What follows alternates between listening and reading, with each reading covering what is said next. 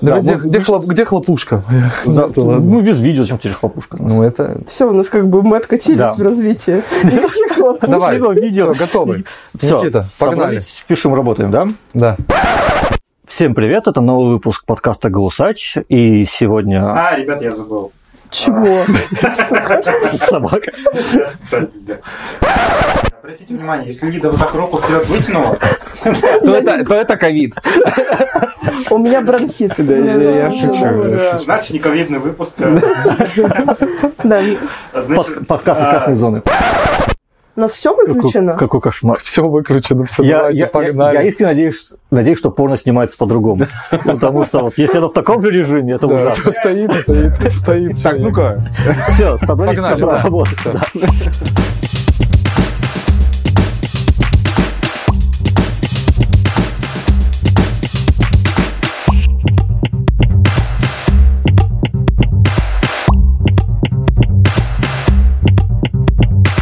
Всем привет, это подкаст «Голосач», и с вами, как всегда, Лида, Костя и Никита. У нас был выпуск про астрологов, который очень интересовал Костю. У нас был выпуск для Лиды про парфюмерную продукцию. А сегодня выпуск для меня про кабаки и бары. Потому что наш гость э, – ресторатор Артем Подерин. Артем, Да. привет. Всем Привет. привет. спасибо за приглашение. Попробую вам что-нибудь рассказать. Да. Немного расскажи о себе, чтобы наши слушатели понимали. А, Я, наверное, такой долгожитель. Я работаю больше 10 лет в Хорике. Занимался всем от открытия заведений, ресторанов, баров до создания концепции, дизайна, брендбуков и так далее. То есть э, объем работ был очень разный и очень интересный опыт, которым хочется с вами поделиться. Мы согласны. Ну, э, если так в двух, трех, четырех, максимум пяти словах, Тезисно. а, как, как можно охарактеризовать твою профессию, если это можно назвать профессией? Э, Я долго думал о том, как это называется в мировой практике, и я нашел это слово. Оно действительно не имеет э, каких-то прямых корней. Это слово промоутер. То есть промоутер э, бывает и ресторанный, промоутер бывает концертный, промоутер бывает дизайнерский. То есть это такое слово универсальное, которое объединяет э, разные именно стили поведения, стили ведения бизнеса, стили строительства, стили дизайна. И это вот такой человек, который как бы я промоутер. То есть, со- соответственно, я чуть-чуть в каждой об- области там в чем-то разбираюсь. Вот, наверное, это самое слово вот мне больше всего нравится. Именно не тот мальчик, который листовки раздает возле перехода, а именно в глобальном понимании промоутер это уже давно такая целая профессия, целая индустрия, и вот, наверное, я себя считаю именно промоутером, потому что там входит именно и опыт э, строительства, и опыт дизайна, и самое главное опыт продвижения э, заведений там, и так далее. Вот Поэтому я, наверное, промо... И, кстати, промоутер очень тесно, это определение пришло из шоу-бизнеса. А, Промоутером называются сейчас практически все люди, которые обслуживают артистов. Их можно называть там директорами, агентами и прочее, но как только вы выезжаете куда-то за пределы России, этот человек называется промоутером. Он не, он не продюсер, он, он может быть продюсером, но именно в плане э, определений промоутер это такое универсальное слово, которое как бы в мировой практике есть. Я надеюсь, когда-нибудь оно придет в Россию, хотя в принципе в России уже есть компании, где люди, э, сотрудники называют себя именно промоутерами. Ну, это там- Касается ресторанной сферы только? не только ресторанный, это и связано с IT, это связано и с дизайном, и э, ну, э, практически многие сферы, то есть когда есть, э, ну, наверное, если говорить с точки зрения дизайна, то, наверное, это называется арт-директор. Если говорить там с точки зрения шоу-бизнеса, Ну, это все-таки извини, промоутер. перебью, Да. но в смысле вообще у ресторанов же есть такое понятие, как арт-директор. Да. но- Который, типа, не арт-директор, типа, не как в графическом дизайне, Да. а который э, занимается там и концепцией, и Э, так да. далее. Ну, у нас э, это понятие достаточно размытое. Арт-директор сейчас в Хорике, что в Владивостоке, что в России, что в Москве, зачастую это человек, который отвечает за какую-то шоу-программу. Ну, зачастую это либо концертный директор, либо там, человек, который отвечает там, за вечеринки, за какие-то медийные истории. Ну, то есть арт-директор в российском понимании это больше человек, который делает какую-то движуху и больше связан с ивент-менеджментом. Мгм. Вот. А тоже такое искаженное достаточно понятие, потому что я, мне больше нравится статус арт-директора в дизайне. Ну, то есть, когда это человек, который тот самый, который находит связь между заказчиком и исполнителем, и тем самым как бы объясняет там э, языком, скажем, там, дизайна, э, дизайнеру объясняет заказ, который его ждет. И э, вот за мой опыт, э, именно концертный, примерно то же самое происходило в концертной э, э, системе. Ну, то есть, когда ты э, ты объясняешь э, заказчику, что тот или иной артист важен, ну, важен там в плане проведения концерта или какой-то промо в интернете и так далее. И арт-директор в шоу-бизнесе и арт-директор в дизайне, э, в принципе, несут одну и ту же функцию. То есть они объясняют, что хочет заказчик, и доносят это до исполнителя. Ну, арт-директор все-таки немножечко шире в дизайне. Не, в дизайне Да, да, да. 100% шире, Да. да. там больше и возможностей, и вообще, в принципе. Но вот плюс-минус это так выглядит. Ну, раз мы заговорили про дизайн, ты писал, что у тебя было, ты работал дизайнером. Как так получилось, что ты попал э, как бы в такую вот прикладную среду, Да. можно сказать, и там, не знаю, ушел из нее или остаешься в ней и И, э, совмещаешь? ну, на данный момент я вышел, я все-таки занимаюсь, наверное, больше консультацией по концепции. Ну, то есть, когда придумывают концепцию, там, условно, какого-то заведения в хорике, я тот человек, который оценивает эту концепцию, правит ее и говорит, что действительно нужно делать, что не нужно делать. Там, ну, грубо говоря, такой редактор, копирайтер именно от идеи. Идея всегда это не просто там дизайн интерьера, это и бизнес-модель, то есть надо понимать там, как работает, нужно это, есть ли спрос, ну, то есть все, полностью изучение рынка и так далее. Вот. И что-то мысль потерял. Я про дизайн спрашивала. Про дизайн, да. И в дизайне я работал, я все-таки больше графический дизайнер, но при этом у меня большой опыт строительства заведений, и так или иначе я все-таки вот за последние три года пришел к тому, что я все-таки разбираюсь в дизайне интерьеров. И проработав э, в одном агентстве местном э, именно с дизайнерами интерьеров, я понял, что я в этом тоже разбираюсь, и я правил дизайнеров с опытом, объяснял им, как э, правильно делать планировки, как правильно делать элементы декора, ну, то есть какие нужны, какие не нужны, какие уместны, какие неуместны. Это был очень хороший опыт, и я практически два года проработал в дизайн-агентстве, и мне он пригодился, этот опыт. Я съездил в Южно-Сахалинск, построил там в прошлом году заведение за два месяца. То есть это был такой мой личный строительный рекорд.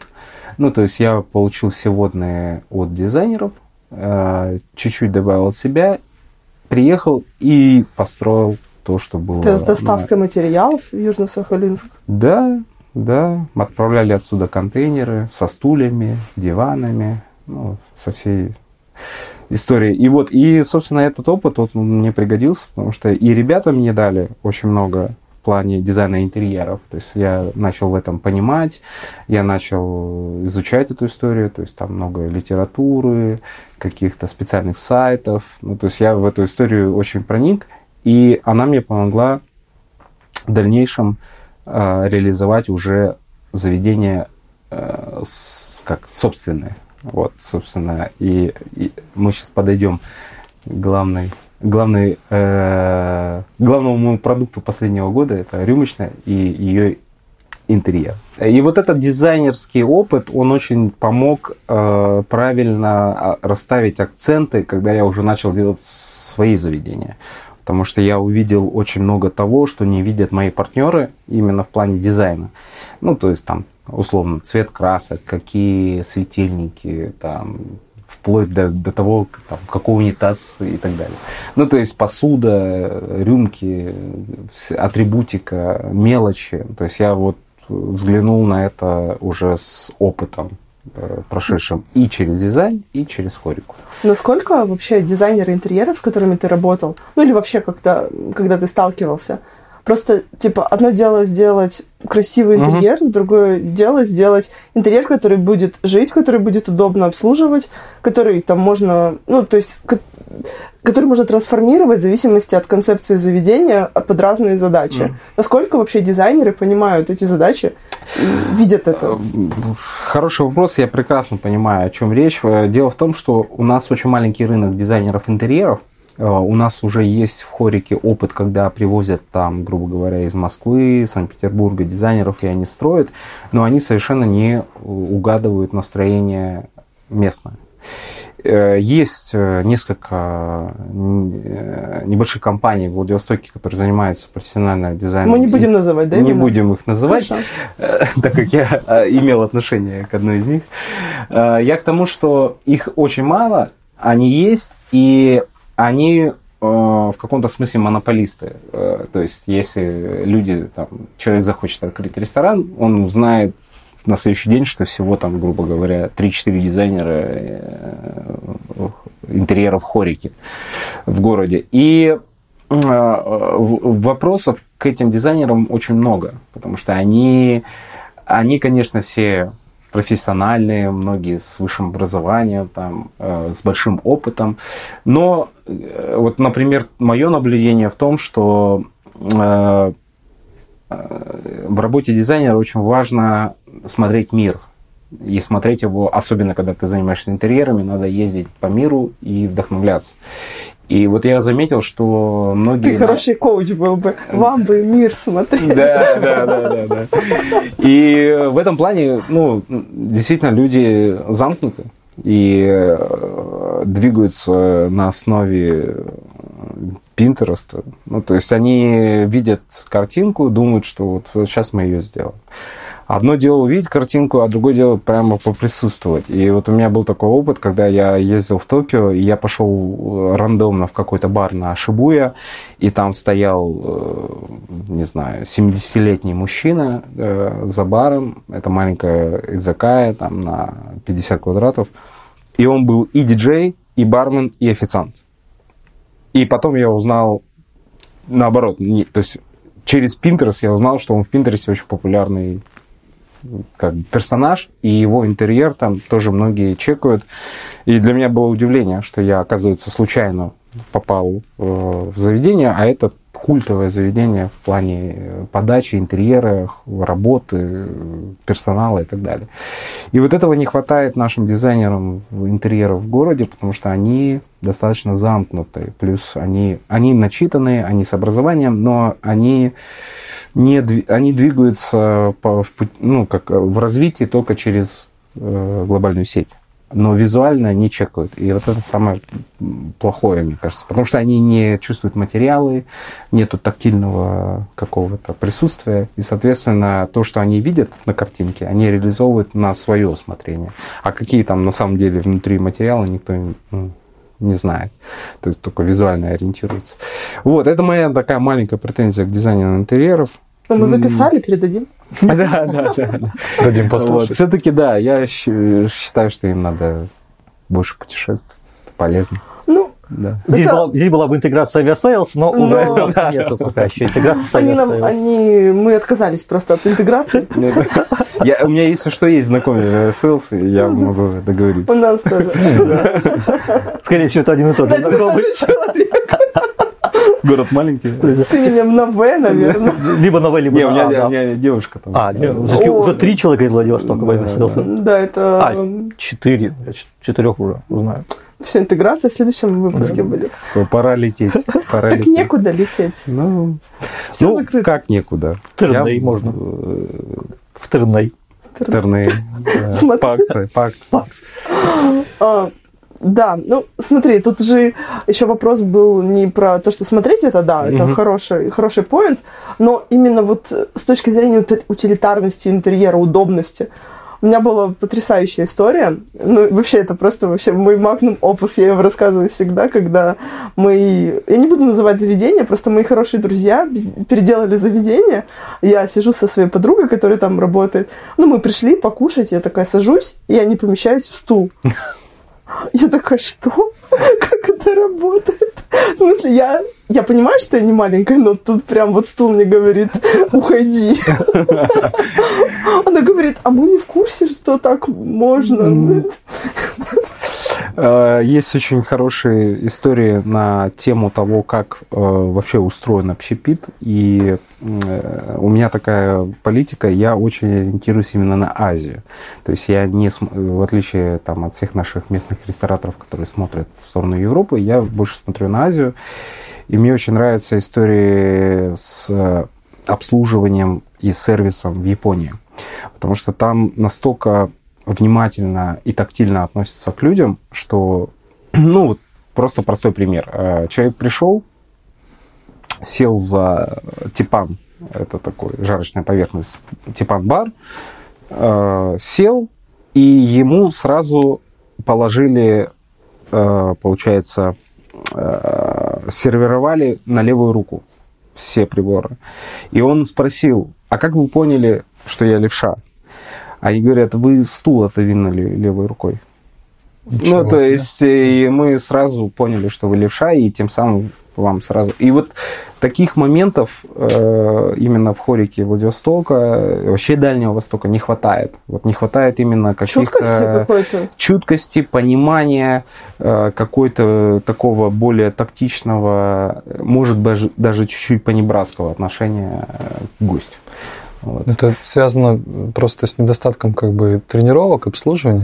Э, Ну, это очень Просто такая как- большая проблема. У нас э, даже были в свое время агентства э, типа HR, которые занимались персоналом, обучением. То есть были попытки создать для хорики, да, э, конкретно? были Ага. попытки создать Новиков School э, здесь, но это ничем... Ну, это, это как отдельное предприятие, которое требует денег. Это как маленький университет открыть, то есть нанять специалистов, там, вот этот вам расскажет про сервировку, этот вам расскажет про блюда, этот вам расскажет.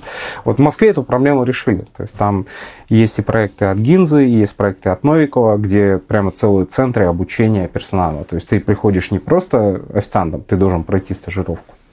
Там, две недели в этом центре, и после этого тебя ставят на какой-то уже объект э, в- городе. Ну, насколько это вообще Владивосток? Наша основная проблема, что мы очень маленькие. Да. Мало людей, и, ну, то есть у тебя, ну, у всех заведений кадровый голод, очень Сто жесткий. процентов. Слежу за этим каждый день. Сейчас, последние полгода, кадровый голод э, получил свое лицо. У нас совершенно не хватает поваров. Ну, У нас э, не успевает их ни обучать, ни стажировать. Ну, то есть, э, вот сейчас не веря... То есть, официанты, бармены окей, но поваров прямо от слова совсем нету. И поэтому рестораны некоторые э, боятся работать с э, местными шеф-поварами и начинают выписывать с других городов. И есть очень много примеров того, как при, приезжие, не, у приезжих не получается здесь.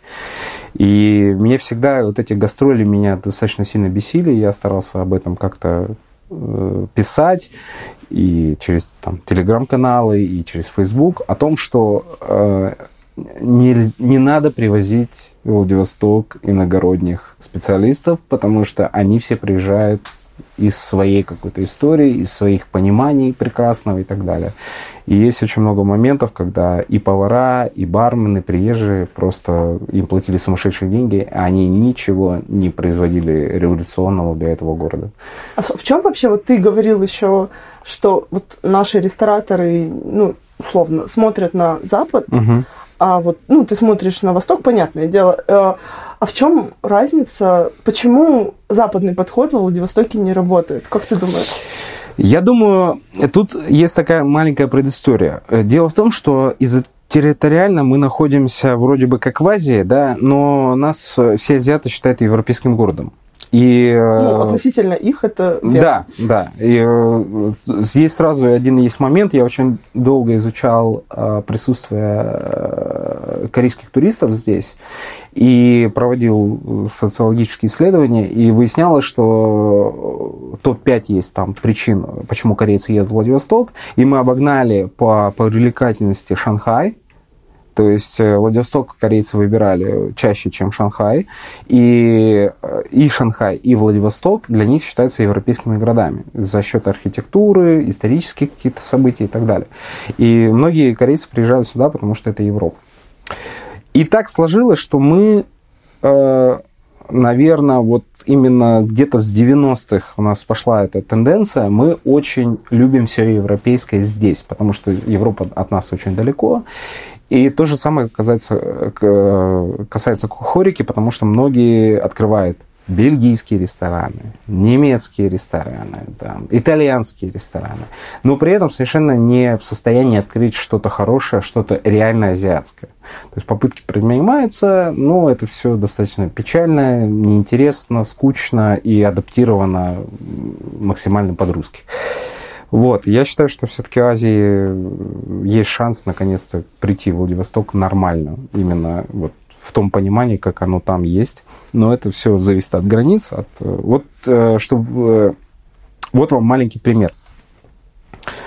Как вы думаете, какая концепция сейчас самая популярная ресторанная в городе? Вот вам вопрос. Могу подсказать. Кухни? Кухни ты имеешь? Именно кухня, вопрос про страну. И подсказка вам очень простая. Это ситуация с границей. Корейская? Нет. Паназиатская какого-то? Нет. Нет, не смешано? Нет. Ситуация с С границами... какой страной мы сейчас настолько дружим, что у нас... Белорусская? Э, Беларусь? Беларусь туда попадает, но... Хорва- она- Хорватия? Там. Э, За последние три месяца в Владивостоке открылось три турецких концепции. А, М. я вообще выпал Блин, из да. турецкой. Просто Да. я только одну знаю. Э, У нас диаспора турков в Владивостоке сейчас насчитывает в районе 250 человек. Ничего себе. Ну вот, чтобы вы понимали, потому что турки рванули, мы рванули в Турцию, а, Они турки такие, рванули турецкий нам. ответ. Да, да. И вот я общался с поваром, э, недавно ресторан «Мангал» открылся на месте китайских историй, вот он турок, И и у них в штате тоже турки все. Ну, то есть это достаточно такой серьезный шаг. То есть вот мы стали таким Константинополем. То есть они к нам рванули. Еще открылся на месте э, Палау Фиш, открылся тоже э, турецкий ресторан. И где-то еще в городе есть какой-то фастфуд турецкий. Ну, в общем, они сюда приехали. Они здесь работают. Это наша новая реальность. Вот такой вопрос, а на кого это, на какую аудиторию это рассчитано? Ну, потому что, по-моему, ну, если мы говорим про сейчас закрыть границы и Мгм. хочется за счет турецкого, история про отдых в Турции, это, опять-таки, история про какой-то отпуск из центральной части России. Мгм. Не знаю. У нас всегда в, в Азию всех Да, Да, да, Таиланд, ездили. Бали. Таиланд, да, Бали, да, конечно. У нас это вот история поехать в Турцию как-то вообще отсутствовала как вид всегда. Никто туда не ездил. То есть на кого тогда этот, этот турецкий колорит рассчитан? На самом деле очень много людей летает сейчас из Владивостока в Турцию, и я могу вам сказать, что рассчитана э, тут уже именно вкусовая история идет. Дело в том, что э, все концепции, которые сейчас открываются, э, ориентированы, скажем, на Европу, хотя и Турцию я, честно говоря, считаю Европой, потому что их и включали, и они в Евровидении даже участвуют. Ну, то есть, как бы Турция считается таким более европейской страной из всех э, ближневосточных. И дело в том, что э, вот эта тяга э, к всему европейскому Владивостоку, ну, просто вот тоже пример очень вам хороший. Э, Когда у нас открылся Мерседес э, центр в Владивостоке, это, по-моему, был 15 год, могу ошибаться, продавали одну машину в день. Ну, Ничего то есть, э, по-моему, 10 Геленвагенов продали на открытие. То есть, вот вроде бы Владивосток, вроде бы 610 тысяч населения, а как? Ну, то есть, э, просто пришли 10 человек с достатком и купили 10 Геленвагенов. То есть, у нас мода на все европейское То есть мы стараемся вот максимально быть европейцами, а я вот, например, наоборот считаю, что мы из, исторически, мы азиаты, и мы должны двигаться в сторону дальневосточной какой-то истории, э, азиатской истории. И вот прям я самый большой критик э, азиатской кухни в Владивостоке, ну, потому что это невозможно, это, не, это все адаптированное, это Но- все У адаптированное. нас, по-моему, уже Том Ям стал национальным владивостокским блюдом. Да, Да, кстати. Любом, в любой столовке подают уже. Ну, по-моему. есть еще такая тенденция, что э, когда в Москве что-то стреляет, до нас доходит через два года. Абсолютно подтверждаю. То есть фо, который все ели в Москве в 2015 году, только сейчас пришел в Владивосток. Так подожди, у нас всегда, фу- фу- ну, в смысле, э, в каком это году? Просто мы с тобой в один год, ну, просто Никита жил во Вьетнаме, и я Мгм. тоже жила во Вьетнаме, просто так получилось, что это в один год. 16 какой-нибудь? Вот это Или шест- ну, 15 15-й. 16 где-то. В смысле, я прилетела с Вьетнама, я привыкла есть вьетнамскую еду, и, в смысле, я просто ходила на спортивку, на вторую Да. речку. Ну, Оно было. Да, нет, оно было, но оно было именно такое э, Но полукошерное э, в формате Китая, как в его, формате... рядом с этим, от морвокзала наверху там была тоже фошка, сто лет Ну, там, она, ну, там было, то есть это было, видишь, такое единичное заведение, условно, как грубо говоря, для своих. Не, просто я к тому, что типа в разных районах Э, города было. Были, да. Ну вот смотрите, тут надо исторически еще смотреть, потому что в Москве, например, э, вьетнамская диаспора намного больше представлена, чем у нас китайская. То есть, соответственно, там фо уже давно-давно, все к нему привыкли, и э, у фо просто есть два э, вектора развития. Есть развитие вот такое маленькое, спрятанное, аутентичное, а есть, когда они вышли на фудкорты, когда они начали рестораны открывать. То есть, и- и вот этот момент, он настал в Москве там в году 15 в Владивостоке сейчас.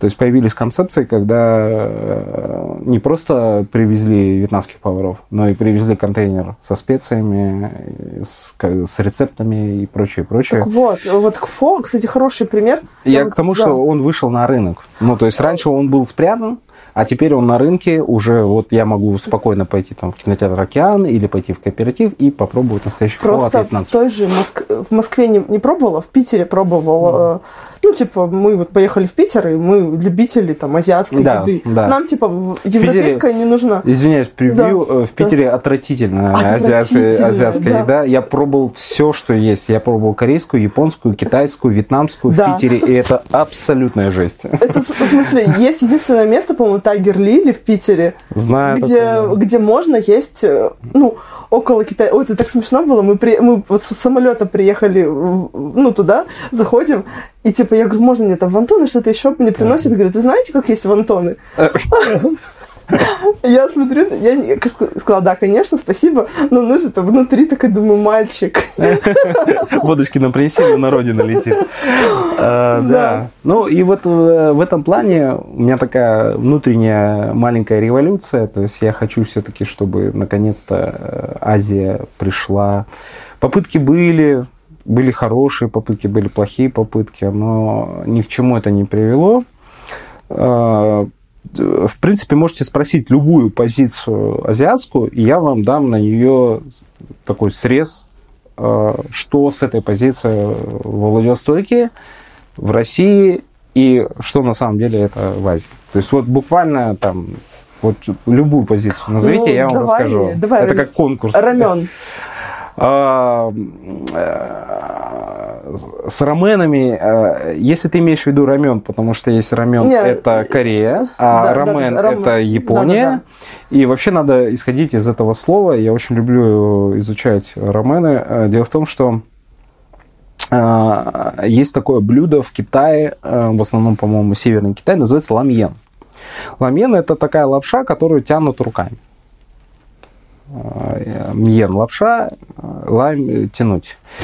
Э, Придумано там 3000 лет назад. Потом шелковый путь, оно почему-то едет в Центральную Азию, превращается в лагман, едет на восток, превращается в рамен, а потом в рамен. То есть это все одно и то же. Лагман, э, ламьен, рамен, рамен – это по сути одно и то же. одно и то же. Вот. Мы просто дома готовим корейскую, в основном, поэтому я называю его рамен. Да, да.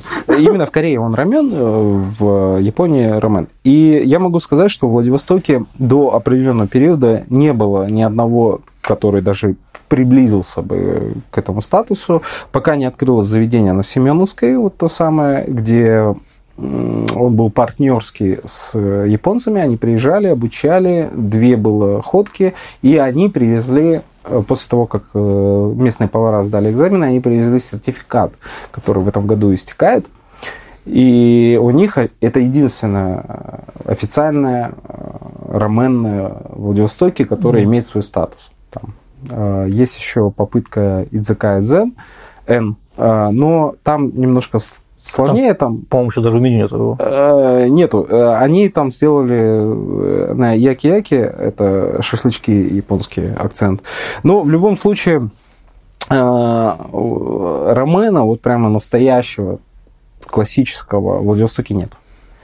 И я это говорю именно на контрасте, потому что ровно за, перед тем, как первый локдаун объявили в марте, я был в Японии.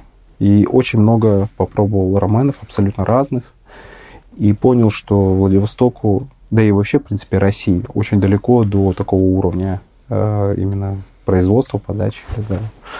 Вот, вот вам простой пример. И тоже у меня был там, э, меня местные журналисты пригласили как специалист по хорике. Мы писали проект э, как это, Go to Приморье, или, ну, что-то типа популяризация Приморья от Примамедиа был такой проект, и мы прошлись по всем типа японским заведениям в городе. Их не так много, там меньше шести. Мы пробовали все. Ну, то есть наверное, ну пусть это будет не рекламная интеграция, но могу сказать, что самый старейший японский ресторан в городе действительно подтверждает свой статус. Это вот Асама Суши. А, это да. действительно более-менее приближено к оригиналу. Не оригинал, у них там тоже тумьям есть. Я еще пошутил, э, кальянные делать.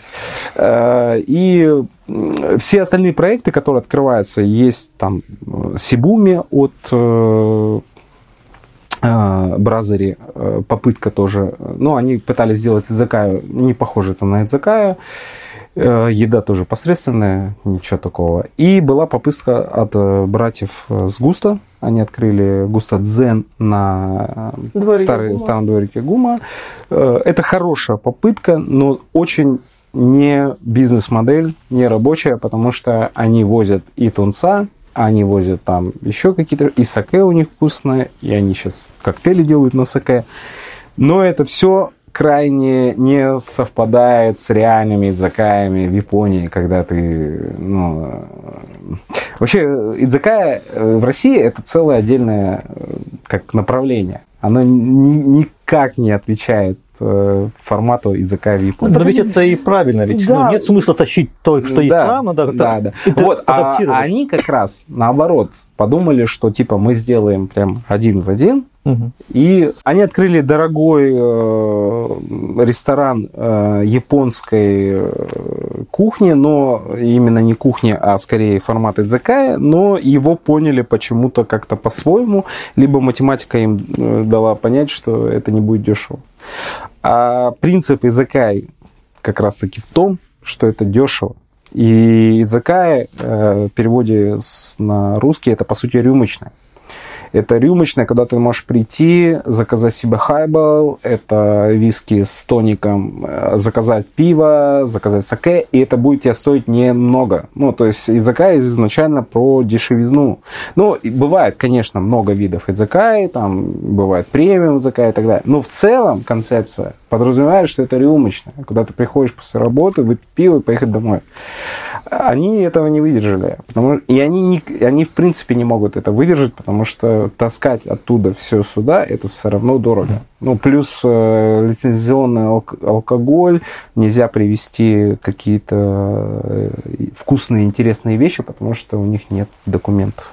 Вот. Это тоже проблема. А если вот говорить про заведение про Азию в Владивостоке и mm-hmm. концепции, какое тут тебе кажется, будет хорошим, хорошим заведением, вы могли его открыть? А, я приведу пример.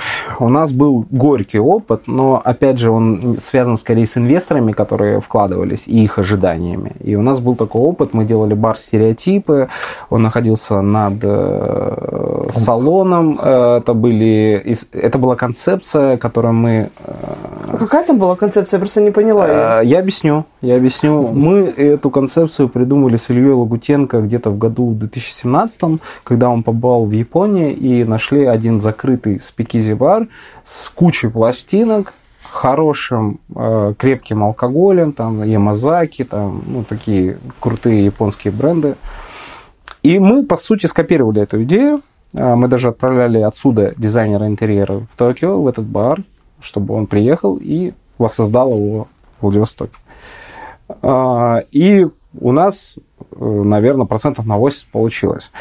И идея была такая, э, что мы делаем бар с э, азиатской кухней и с азиатскими напитками. То есть мы туда запихали максимум. То есть там было из все виды соджу, са- саке, а, японский виски, там, китайская байдзю. То есть было прямо вот вся линейка. И ко мне приехал один очень известный журналист, Василий Эсманов. Я его, который создатель Village, э, этот, Wonder, э, как он? Wonderzine. Wonderzine, да. И он сказал, что, чувак, это очень крутое, крутая концепция, это очень крутой бар, и такое надо срочно открывать в Москве. И это он сказал в году 17 И э, меня это так воодушевило, и я понял, что мы потом, спустя годы, когда мы его закрыли, я понял, что мы опередили свое время. То есть такой проект, он реально не в то время попал. И како, каково было мое приятное разочарование и радость, наверное, когда я приехал в Москву и попал в проект такой «Фланер» называется. Это огромный э, бар с еврейской кухней и с очень-очень много пластинок, винила, винтажные колонки. И как будто бы они у меня эту идею забрали, но мне было так приятно там Ну, находиться. ты же ее сам забрал. Да, и я ее, получается, и они. И, то есть, и, и как будто Вася там где-то пробежал, сказал им, что строить, и они построили. И сейчас это крайне популярное место в Москве. И они пошли дальше. Они, у них э, в подвале есть э, двери в туалет, но одна из дверей с домофоном. И это еще один бар в баре. Только если фланер это светлое помещение, они, кстати, получили очень много наград дизайнерских за интерьер, у них очень красивый интерьер, и оно такое светлое такое. А фонотека, вот эта дверь, и они в телеграм-канале скидывают каждую неделю пин-код. э, закрытый. Прикольно. Да. Это тот же самый бар, только темный. С кучей винтажного звука, по-моему, в районе 100 видов виски со всего света. Ну, очень круто. Ну, слушай, Нет. вот эта история, прости, вот с этими дверь- дверьми непонятно Мгм. где. К сожалению, типа, не понимаю, почему мы дважды про Тайгер Лили. У них же Ну, тоже Э, двери. Спикизи вообще очень популярный формат э, в России сейчас. Он начал свои обороты, когда открылась э, м, э, в, этот, э, в Питере, господи. Ну, вообще, спикизи, э, вот спикизи это формат, который придуман в Америке. Это когда вы э, нету вывески, зачастую это какие-то такие...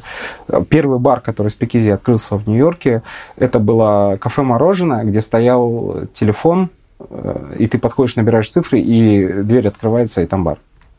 Вот, да, это было там даже в учебнике по маркетингу вошло потом эта концепция. И в России первый такой бар был «Чайная», а он до сих пор существует, он ходит в топ-50 лучших баров Европы, он находится в подвале магазина «Магнолия» на Белорусской. То есть э, ты в буквальном смысле отодвигаешь э, мусорное ведро, звонишь в дверь, тебя спрашивают имя, ты подтверждаешь, и тебя впускают. Маленький бар с самой вкусной китайской едой в Москве. Там просто два на два, два китайца жарят пельмени, там делают губажо. А, Китайская водка, коктейли и очень много китайского чая.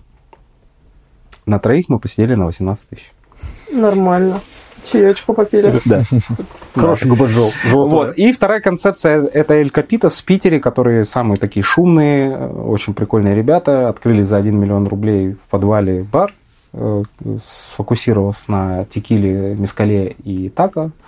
И попали во все рейтинги Европы и продолжают. И опять же, вот все заведения, которые я сейчас перечислил, ни вывески, ничего. Даже порой закрытые аккаунты в Инстаграме. Ну, чтобы вообще не привлекать внимания. Ну, И этот формат сейчас очень... Он пришел в Владивосток. То есть у нас есть бар Панч, который тоже без вывески, без ничего, только через Инстаграм. Ну, есть вопросики. Есть, есть Да. вопросы к Панчу, конечно. Да. А за стереотипы огромное вам туда спасибо, Спасибо. потому что он был Спасибо. чертовски хорош, и сейчас нигде нельзя посидеть и послушать винил. Да. Так, это прям боль Да. такая. Это ма- субтильные мальчики играли виниловые пластинки, Да. э, именно не как диджей, а как А, я, музыку, кстати, да, я, кстати, еще и диджей, поэтому для меня это больше двойная таких боль. заведений больше у нас, увы, нет. Да, и хорош. мы туда даже покупали э, за какие-то космические деньги машинку, которая э, мыла пластинки.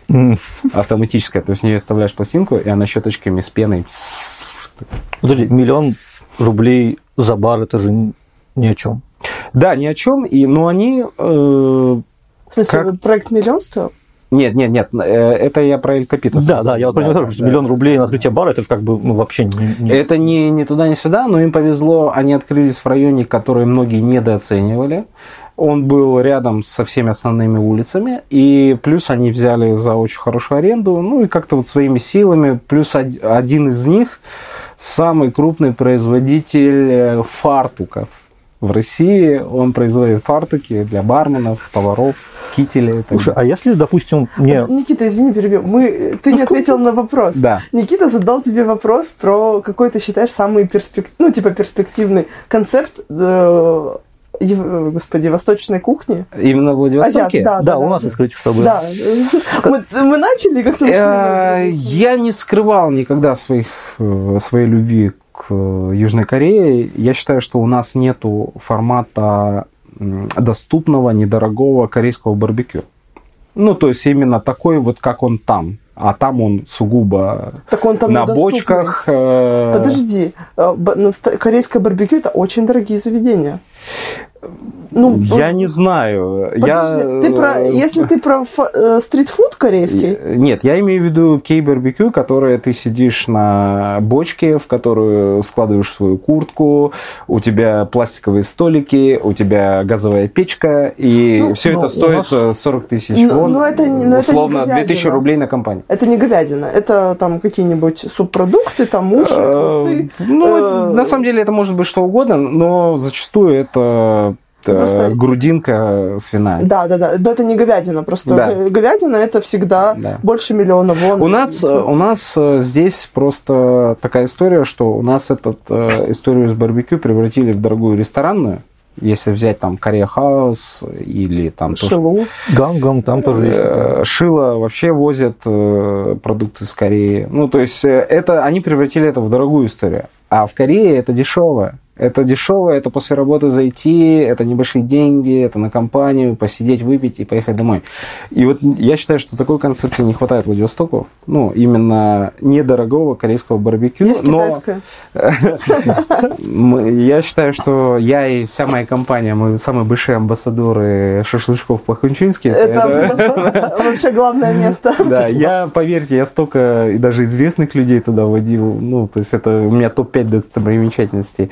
Ну, плюс я люблю Хунчунь, я там был, я там отмечал свое день рождения. Мне вообще нравится этот город, э, потому что там две культуры. Там э, северные корейцы и китайцы. И это очень отражается в кухне. Очень рекомендую в шашлычках по-хунчуйски заказать рис кимчи. Они еще в виде сердца его выкладывают. Ой, Ой, такая красота вообще. И он нереально вкусный. То есть, если меня когда-нибудь кто-нибудь спросит, где лучший э, рис кимчи, 100% шашлычки по-хунчуйски, потому что они наполовину корейцы. Поэтому очень рекомендую. Да. У нас сейчас, по-моему, стали хот-поты откры- к нам пришли, стали Э, открываться, Хот-поты пришли, я даже одним занимался, был такой Хого на вот здесь недалеко, на в торговом центре напротив музея Арсеньева. Хого формат, он достаточно интересный, он, э, его мало, его очень мало здесь. У нас буквально, наверное, сейчас пару заведений, где он есть. И этот формат я тоже считаю очень перспективным. Он очень интересный, он очень недорогой, на него хорошая маржинальность и очень хорошая обратная связь от всех, кто это пробует. Ну, то есть Но они макать... закрываются. э, Ну, допустим, есть вот китайка на возле гостиницы Приморье, там есть отдельный зал под хот-поты, ну и Да. там очень довольно бюджетно, то есть мы там, ты готовишь себе кучу супа, вот этого, уходит там Мгм. тоже что-то около тысячи рублей или меньше, что как бы совсем не очень. Да, э, формат вообще вот именно хого, хотпотов, это вообще такая, в каждой стране они есть, есть э, в Японии, они все под разными названиями, но это изначально пошло из Китая, и это вот именно в китайском исполнении это очень вкусно. Вот, ну, то есть, это два бульона, один всегда острый, один э, там говядина или что-то еще, и очень, очень удобно для больших компаний, и вообще эмоционально очень подходит Владивостоку, потому что здесь любят большими компаниями приходить куда-нибудь, вместе есть, вместе что-то варить, жарить и так далее. И это прям вот то, что нужно. Смотри, я хочу вернуться к твоему проекту «Икра и водки». Мгм. Мы сейчас, Вообще наверное, начать больше, про него больше, да, начнем. Наконец-то, Он, да. он нас это профигурировал вначале, да, сейчас мы не, хотим поговорить про него подробнее, потому что он очень интересный.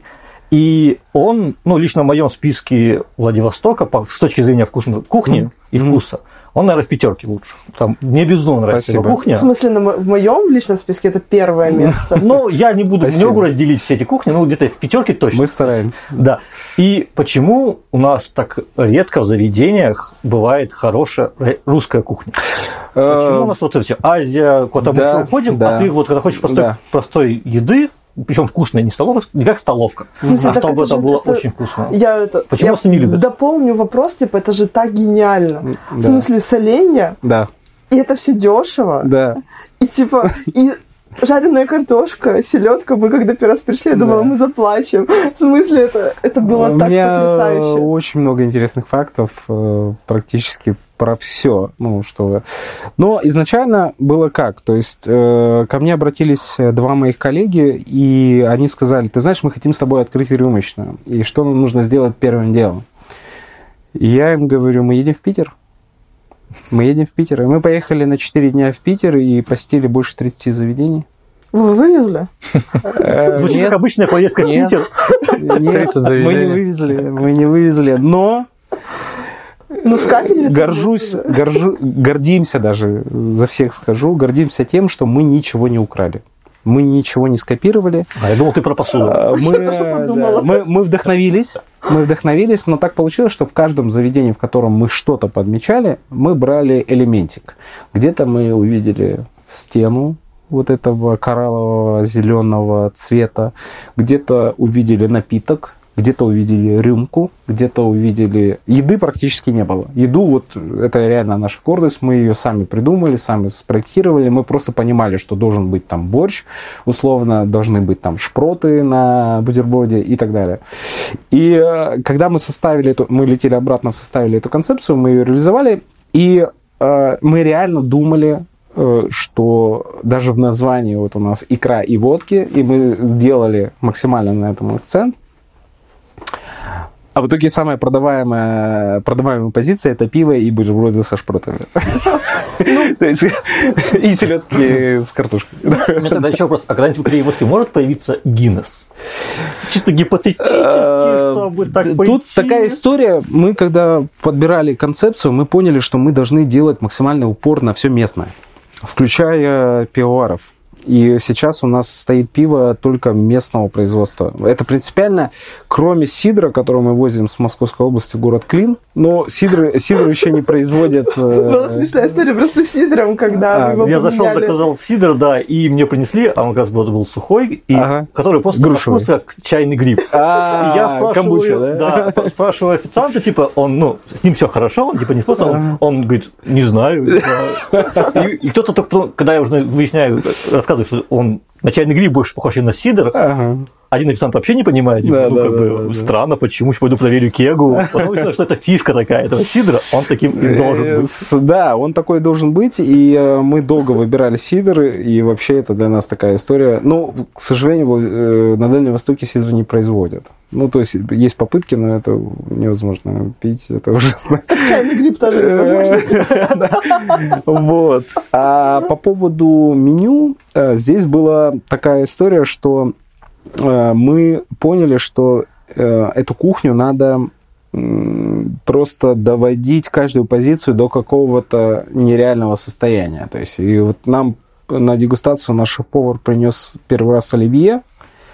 Мы все, он был с языком, и курицей, ну и стандартный набор, и мы не понимали, почему у всех кислит, но очень вкусно сочетается, и кислит прикольно. И он говорит, так это тархун.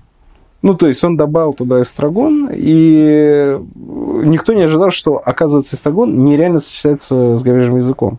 Это такие вещи, которые вот как открытие. И вот э, и потом мы пошли, пошли, пошли, пошли. Вот там борщ у нас там с третьей попытки, наверное. То есть там очень было много таких моментов, которые э, прямо доводили до ума. Там э, с фермерами очень дружим. Там у нас там ребята, которые нам делают хлеб пекут, они же нам квас делают. Ну, то есть очень... Мы, наверное, тонну окрошки продали прошлым летом, ну, потому что квас шикарный, нефильтрованный, плотный, ну, очень вкусно. И вот э, каждой позиции мы вот так подходим. Но если говорить о брендах, которые, например, ну, то есть у нас никогда не будет коктейлей, у нас никогда не будет, э, условно, там, Бакарди, например, там, да? Но мы открыты для всей истории, связанной с СНГ. Но безалкогольное пиво-то можно? Да, мы сейчас вели, э, но мы сейчас э, вели безалкогольное пиво, но мы сейчас хотим, мы договорились с одним пивоваром, он нам сварит безалкогольное пиво. То есть мы еще хотим безалкогольное пиво на кране сделать. То есть вот настолько э, как бы идеи. И вот по поводу местных фермеров, мы как бы как будто кинули клич, но мы его не кидали. И вот у нас там 50% меню это фермерское все наше местное. Прикольно. Да, то есть там. И по напиткам мы решили пойти в сторону СНГ. У нас сейчас, например, линейка эстонских дистиллятов. То есть мы с Эстонии привезли очень популярный напиток э, в Питере. Мы его вот оттуда переняли, привезли сюда. У нас появилась чача, у нас появилась грапа, э, грапа фермерская, местный умелец делает. Ну, в общем, мы идем по пути каких-то вот таких интересных э, находок. Сразу ну, вопрос о раке будет? Э, будет, и да. Вопрос еще... И еще вопрос, будет японская водка. От подписчиков и от э, тоже... Ага. От подписчиков. А, от подписчиков, ага. да. А не будет отдельной позиции игристого, потому что с икрой прекрасно заходит, и хочется вот жирануть иногда. Да, да, мы шутили на эту тему, мы шутили, у нас даже была какая-то такая легкая эйфория, мы хотели сделать э, маленький бар, 10 квадратов, где будет сидр игристое и... А потом побили себя по щекам, да, такие? Э, Да-да-да, так и было. Только рыцарь прибоя, только рыцарь И устрицы. Вот, и побили себя по щекам, поняли, что слишком город не готов. У меня у девушки есть концепция заведения мечты, это это причем это не бар, это скорее фудтрак, в котором ага. ты подходишь, Мужчина, мы у вас ничего не будем покупать. Устрицу, и тебе дают бокал игристого, и устрицу ты это просто хапаешь и идешь дальше гулять. я очень большой поклонник устриц. Я, э, я все думал, вот насколько я люблю именно наши устрицы. Э, приморский, потому что, ну, во-первых, я по образованию технолог, я Доритус закончил, и для меня это такая личная история. Я, правда, очень люблю всех моллюсков, особенно в ракушках, это прямо моя... Все просто живых, да? Типа, живых, ну... да, да, да, обязательно. Я в Корее постоянно ем живого осьминога, ну, я вот из этих вот сумасшедших. И, в общем, и вот устрицы наши, я общался с ребятами из Германии, я общался с поварами с Москвы, они говорят, что вот именно наши устрицы приморские, особенно если брать королевскую, которая самая большая в мире, то это просто отвал башки. Ну, типа, и мы ходим по золоту и не понимаем, насколько это круто. Ну, это просто, это вкусовщина же. Это, это, это вкусовщина, но, например, в Японии, э, недалеко от Токио Стейшн, есть бар, Э, устричный. Э, я туда пришел э, за 5 минут, как они закрывались. Если вы знаете японскую систему работы заведений, это 2 часа в обед и там 4 часа вечером. А в перерывах они не работают. И я вот зашел ровно, как они закрывались. Я говорю, можно просто посмотреть. Я очень хотел к вам попасть. Они говорят, да, конечно. Они провели мне экскурсию. Это был э, ресторан где-то квадратов 200, и вся стена очень темная, и вся стена была увешана в рамках, без стекла. И в этих рамках э, все устрицы, которые есть на планете, подписанные, стоят, то есть там, и включая нашу приморскую, королевскую. Ну, то есть, вот они это возвели в культ. Они из этого сделали музей-ресторан. Ну, то есть ты понимаешь, что вот ты ешь вот эту ракушку, там, грубо говоря, новозеландская, японская, приморская, канадская, ну, Аляска, там, неважно. Ну, и вот я настолько вдохновился, я понимаю, что в России это не скоро придет, но Ну, так хочется. Вот с конечно. устрицами история, это же вот у нас каждый, каждый подкаст я пытаюсь к этому свернуть, к истории про вкус. Ага. Просто Вкусовщина, ты да, к тому, что это типа, чтобы понять вкус устриц, Мгм. нужно как-то, типа, когда у тебя есть гребешок, там краб, и ты Мгм. такой, зачем мне, типа, вот страдать? Да, да, да. Когда я могу просто сырого гребешка Э, хапнуть? Опять же, в- вопросу к истории, вот как, почему она называется Королевская, потому что французы, когда приезжали сюда до революции, они ее увидели, и они сказали, это... Кинг, Э, э, Нет, они сказали, это к столу императора. А наши перевели как, типа, Королевская. И с тех пор закрепилось название. Это французы увидели ее, обалдели, сказали, ребят, вы что, у вас тут м, сумасшедшая Это типа устрица». какая-то просто наша локальная устрица, Да. которая живет здесь. Да, да. И ее много, ее нереально много, и совершенно мы не работаем с этим продуктом, он никак не представлен. Ну, то есть это, это такая боль э, гастрономическая. А мы вот в прошлом или позапрошлом летом открыли прекрасное развлечение ездить на бухту воевода на ферму устриц, покупать их прям свежими и устраивать пик- устрич- Да. устричный пикничок. Да. Ты вот сам скрываешь, сам ешь. А где прям. находится ферма? А, бухта воевода, по-моему, бухта воевода. Все да. правильно, да. И Воевода. тоже с ними сотрудничал, очень крутые ребята. Они еще, по-моему, трепангом занимаются. Ну, Да, вообще, ну, очень, очень классно, да. Они прям молодцы. Они были спонсором фестиваля мидий. Они еще мидии выращивают. И, как говорят французы, мидии – это устрицы для бедных. Так возвращаемся к вопросу, в икре и водке будет игристая? Я, я не знаю, я думаю, что... Ну, ну, Ну, просто под икорочку самое то. Э, Я думаю, это хорошая идея. Я предложу ребятам, потому что мы в любом случае, вот мы сейчас открыли вторую рюмочную, у нас там будет терраса летом. И... А где там терраса? Какой адрес? А мы Мгм. вот открыли еще одно заведение за рестораном «Миллионка», и там есть такой маленький дворик, 100 квадратов. Мы летом там планируем сделать террасу, много сидров, э, много э, морепродуктов. Ну, короче, будем вот в этом направлении экспериментировать. Это который мука и водки. Да, это А такая вот мы сегодня просто уже обсуждали эту концепцию, и рядом вот с икрой водки Мгм. она выглядит менее выигрышной, потому что, опять-таки, у нас есть кухня Мгм. икры и водки, Да. которую ты можешь пить, есть, и вот Но это- мы специально разделили. Да, это, дли- это такой процесс посиделки. Да. А в мука и водке у тебя чебуреки, пельмени, и они... Очень сытная. Она Да. сытно, да, ты не можешь долго сидеть и есть чебуреки. Ты Мы можешь- просто даже тестили. Просто эм, наш самый, короче, Мгм. типа с 6 вечера Мгм. до 2 часов ночи или до где-то до часу с копейками. Сколько можно съесть? И мы типа пили и ели. Да. Пили вот все вот эти, сколько это? Больше 6 часов. Ага. А в, в муке и водке мы не вывезли больше двух. Э, Да, мы думаем об этом каждый день. и Для нас это действительно такая некая боль. Мы сейчас увеличили количество закусок. Э, Но мы не хотим изменять этой концепции, потому что мы поняли, что в городе э, тупо негде поесть пельмени. И мы решили закрыть этот сегмент. И я думаю, что ближе к теплому времени мы даже поменяем режим работы, потому что это Чтобы больше... обед захватывал. Конечно, да, это про еду. И мы сейчас вообще поймали полный дзен в плане рецептуры. Мы сейчас делаем все на японской муке. Она в разы дороже русской, и э, на ней все делает Супра. Вот, мы с этим же поставщиком работаем, и сейчас переходим. То есть это, это вкусно, это сытно, да, мы понимаем, но все-таки есть еще поле для развития. Вот, то есть мы сейчас, я там запустил сейчас проект э, мировых пельменей, то есть примерно там раз в две недели к нам приходит повар э, какой-то определенной тематикой. То есть у нас до этого был Марко, наш итальянец, он делал равиоли. На следующей неделе у нас будут сестры Ким, они будут делать корейский манду. В конце месяца у нас будут китайские пельмени. И еще мы сейчас разрабатываем историю с еврейскими пельменями. Есть такие маленькие.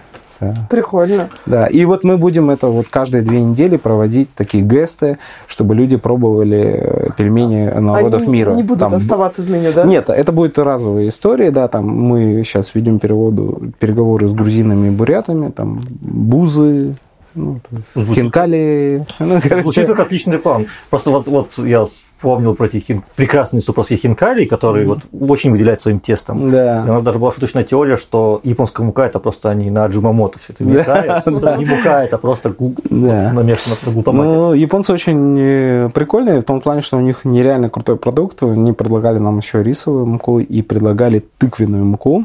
Она на вкус как пшеничная, просто оранжевого цвета. Он красиво выглядит. Да. да. У нас вчера вечером мы что-то прям заскучали по Корее, включили на Ютубе этот видос, где там типа стритфуд, и чувак ходит и снимает, как разные блюда готовит. Мы что час залипали на разную готовку, и там типа манду разного цвета. Да, да, да. Ну, типа, там фиолетовые какие-то, оранжевые. Очень красиво Да, выглядят. да. Я прям говорю, блин, это прям инстаграмовал Э. Я очень э, долго занимался Кореей и ездил туда очень часто. И у меня есть прямо две мандушные, которые я хожу э, каждый раз, когда приезжаю. Одна прямо на улице, а вторая ресторан. И я только потом узнал, что он мишленовский. Больше ста лет. Ну, короче, там. Да, есть. Да, манду, так что если поедете в Корею, я вам все точки напишу, где самые вкусные пельмени. Открылась очень, очень больно сейчас Да. сделать. Типа, идите в Корею, как будто бы, типа, ты не собираешься, а мы вот завтра. Да, да, да, да, да. Ну и скорее, вот, кстати, очень люблю рассказывать эту историю. Э, Она тоже достаточно познавательна. Я, э, э, когда вот был у нас вот этот замечательный туристический поток э, из Кореи, во-первых, у нас летало 12 самолетов в день. То есть это абсолютный рекорд. Слушай, Это как практически России. как Сеул на Чеджу. Да, да, Как- да. как Для сравнения, Южно-Сахалинск летало 4 самолета в день. А, Мы были, мы были рекорд. И ко мне обратились э, рестораторы э, с Хабаровска. И они пытались узнать, почему корейцы так мало времени проводят в Хабаровске. Ну, то, то есть было такое исследование. Мы, мы сейчас не будем шутить на эту тему, да? Я, Хорошо. я вам расскажу. Это очень забавная история. Они заказали у меня это исследование. Я, я действительно опросил, э, я снимал данные с э, постов, э, я снимал данные, у меня переводчик был с корейского, и я опросил своих друзей корейцев, по- чтобы они тоже узнали у своих, почему корейцы прилетают в Владивосток и едут в Хабаровск и возвращаются обратно в Владивосток. Вот такое было исследование. Такие, а, это вот это Хабаровск. И теперь, и теперь самое интересное, э, попробуйте угадать главную причину, почему корейцы из Владивостока ездят в Хабаровск, э, проводят там полдня и возвращаются обратно в Владивосток. На поезде прокатиться. Да. Дело в том, что в Корее уже больше 30 лет нет спальных вагонов.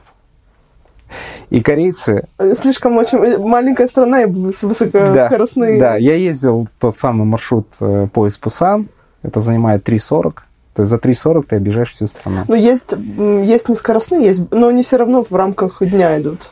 В любом случае, э, корейцы влюбились в то, что им приносит белье. Им приносят в подстаканниках чай. У них березки мельтешат за окном. И они ездят не в Хабаровск, они ездят ради поезда. Ну, есть же, по-моему, даже такая штука, что поезд Владивосток-Москва, ну, Владивосток-Москва, там есть типа VIP купе или как Да, да, да, есть. И, Спальные. Да, за, за какие-то десят, там скажем, много денег, и их всегда покупают ази- э, туристы-азиаты. Да. Чтобы Да, вот трансит, на поезде да, проехать, да, через, да. весь, через, через всю страну. Курочка вот это вот, да. Там в списке, что в этом Да, в и- зале есть, и там самое- есть VHS проигрывать. Самое забавное, что до меня эта мысль дошла только когда я в Корее объехал все. Я объездил больше шести городов в Корее, передвигался на автобусах, э, на поездах скоростных, и я понял, что действительно здесь давным-давно нету спальных. А у нас маленькое вот это расстояние, ты в ночь с бельем. Ну, короче, они влюбились в вот для них, э, как мне сказал мой друг кореец, э, это романтика. Ну, типа, мы... Даже для нас это романтика. Да, даже для нас это русского человека романтика, а для них это вообще супер романтика. И они выбирали поезда, а не Хабаровск. И это было так грустно слышать рестораторов Хабаровска. Но А они там все аквариумов наставили, краба навезли. А эти просто, привет, пока. Надо было сделать, купить старые вагоны, сделать Реально, да, они бы больше денег подняли на вагоне ресторане. Ну, причем вот... Короче, вот это такое, и это было такое милое открытие, то есть как бы казалось бы, да, ну, типа... а Это вот очень интересный вообще, да, Да. инсайт. инсайд, да. Ну, вот я хочу вернуться все-таки к икре и водке, потому что, ну, нам это, нам это Ближе. интересно, да. Да, да. Вот смотри, вы говорите, что вы, вы поехали, пред- э, концепция Вдохновляться. криста- Мы поехали кри- кристаллизовалась после Мгм. поездки. Но вообще вот эта вот концепция... Вообще, икра и водки, как мне кажется, Мгм. это такое заведение 30+. Э, Согласен, да. Ну, то есть вы это, Да. это, это, это сложилось стихийно, или вы придумали, Э, Дело, что так будет? дело в том, что мы, э, у на- нас там э, четверо человек, которым занимаются этим заведением, и мы все имеем, мы достаточно из разных компаний. То есть у нас у всех есть какой-то бэкграунд, багаж своих друзей. И плюс-минус по возрасту, там, по положению. И мы просто в моменте привели всех, каждый привел своих друзей, и получилось такой сарафан, и пошло, пошло, пошло. Был момент, когда к нам ходила молодежь в духе пять человек, стакан пива, и сидят по три часа. Мы их называли «Опять кто-то сра пришел». Вот, и... Но мы научились с ними работать, и они перестали к нам ходить. Э, Ну, то есть мы сделали все, чтобы им было у нас некомфортно. Жуть какая. Да. Управление клиентским потоком. Э, Да нет, вы знаете, там много э, всяких фишек, которые можно применять, не говоря человеку, гостю э, напрямую, что он здесь нежелательный. То есть там очень много приемов, там музыку погромче, там,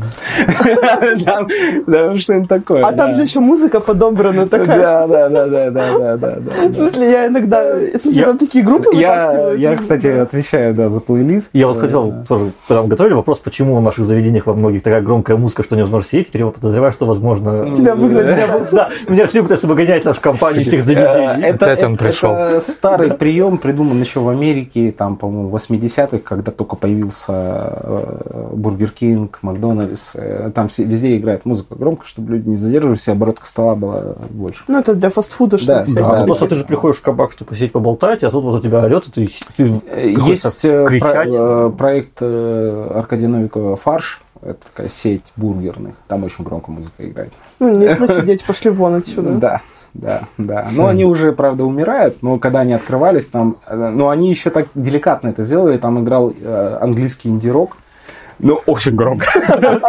Он вроде бы сам не громкий, но когда он громко играет, это вызывает дискомфорт. Так вот, и икра и водки, получается, это такое кристаллизованное заведение Да. для людей 30+, Да. которые как бы помнят эту этот, а, как этот, альтернативный рок там, ранних двухтысячных, там, Да. И вот эта вся еда. Вообще просто... Но здесь все, все вместе, все в совокупности, потому что четко понимали каждый свою задачу, понимали, у нас э, в команде каждый ответственный за, вот как один там, грубо говоря, за кухню, один за бар, я там за интерьер, атмосферу, музыку и так далее. Ну, то есть, и мы как бы распределили, и поэтому Только это тоже... дует. А? С окна дует. С окна дует. И стол, ша- и стол шатается. А, не, а нету Да. человека за окном Да, да, да, Но э, на самом деле была идея, э, там пол кривой, но идея была в том, что надо все-таки было делать не идеальную рюмочную. Ну, то есть э, до конца не дожимать. Ну, то есть, чтобы там реально что-то шаталось, там вешалка, ну, такое все, лампочка мигает.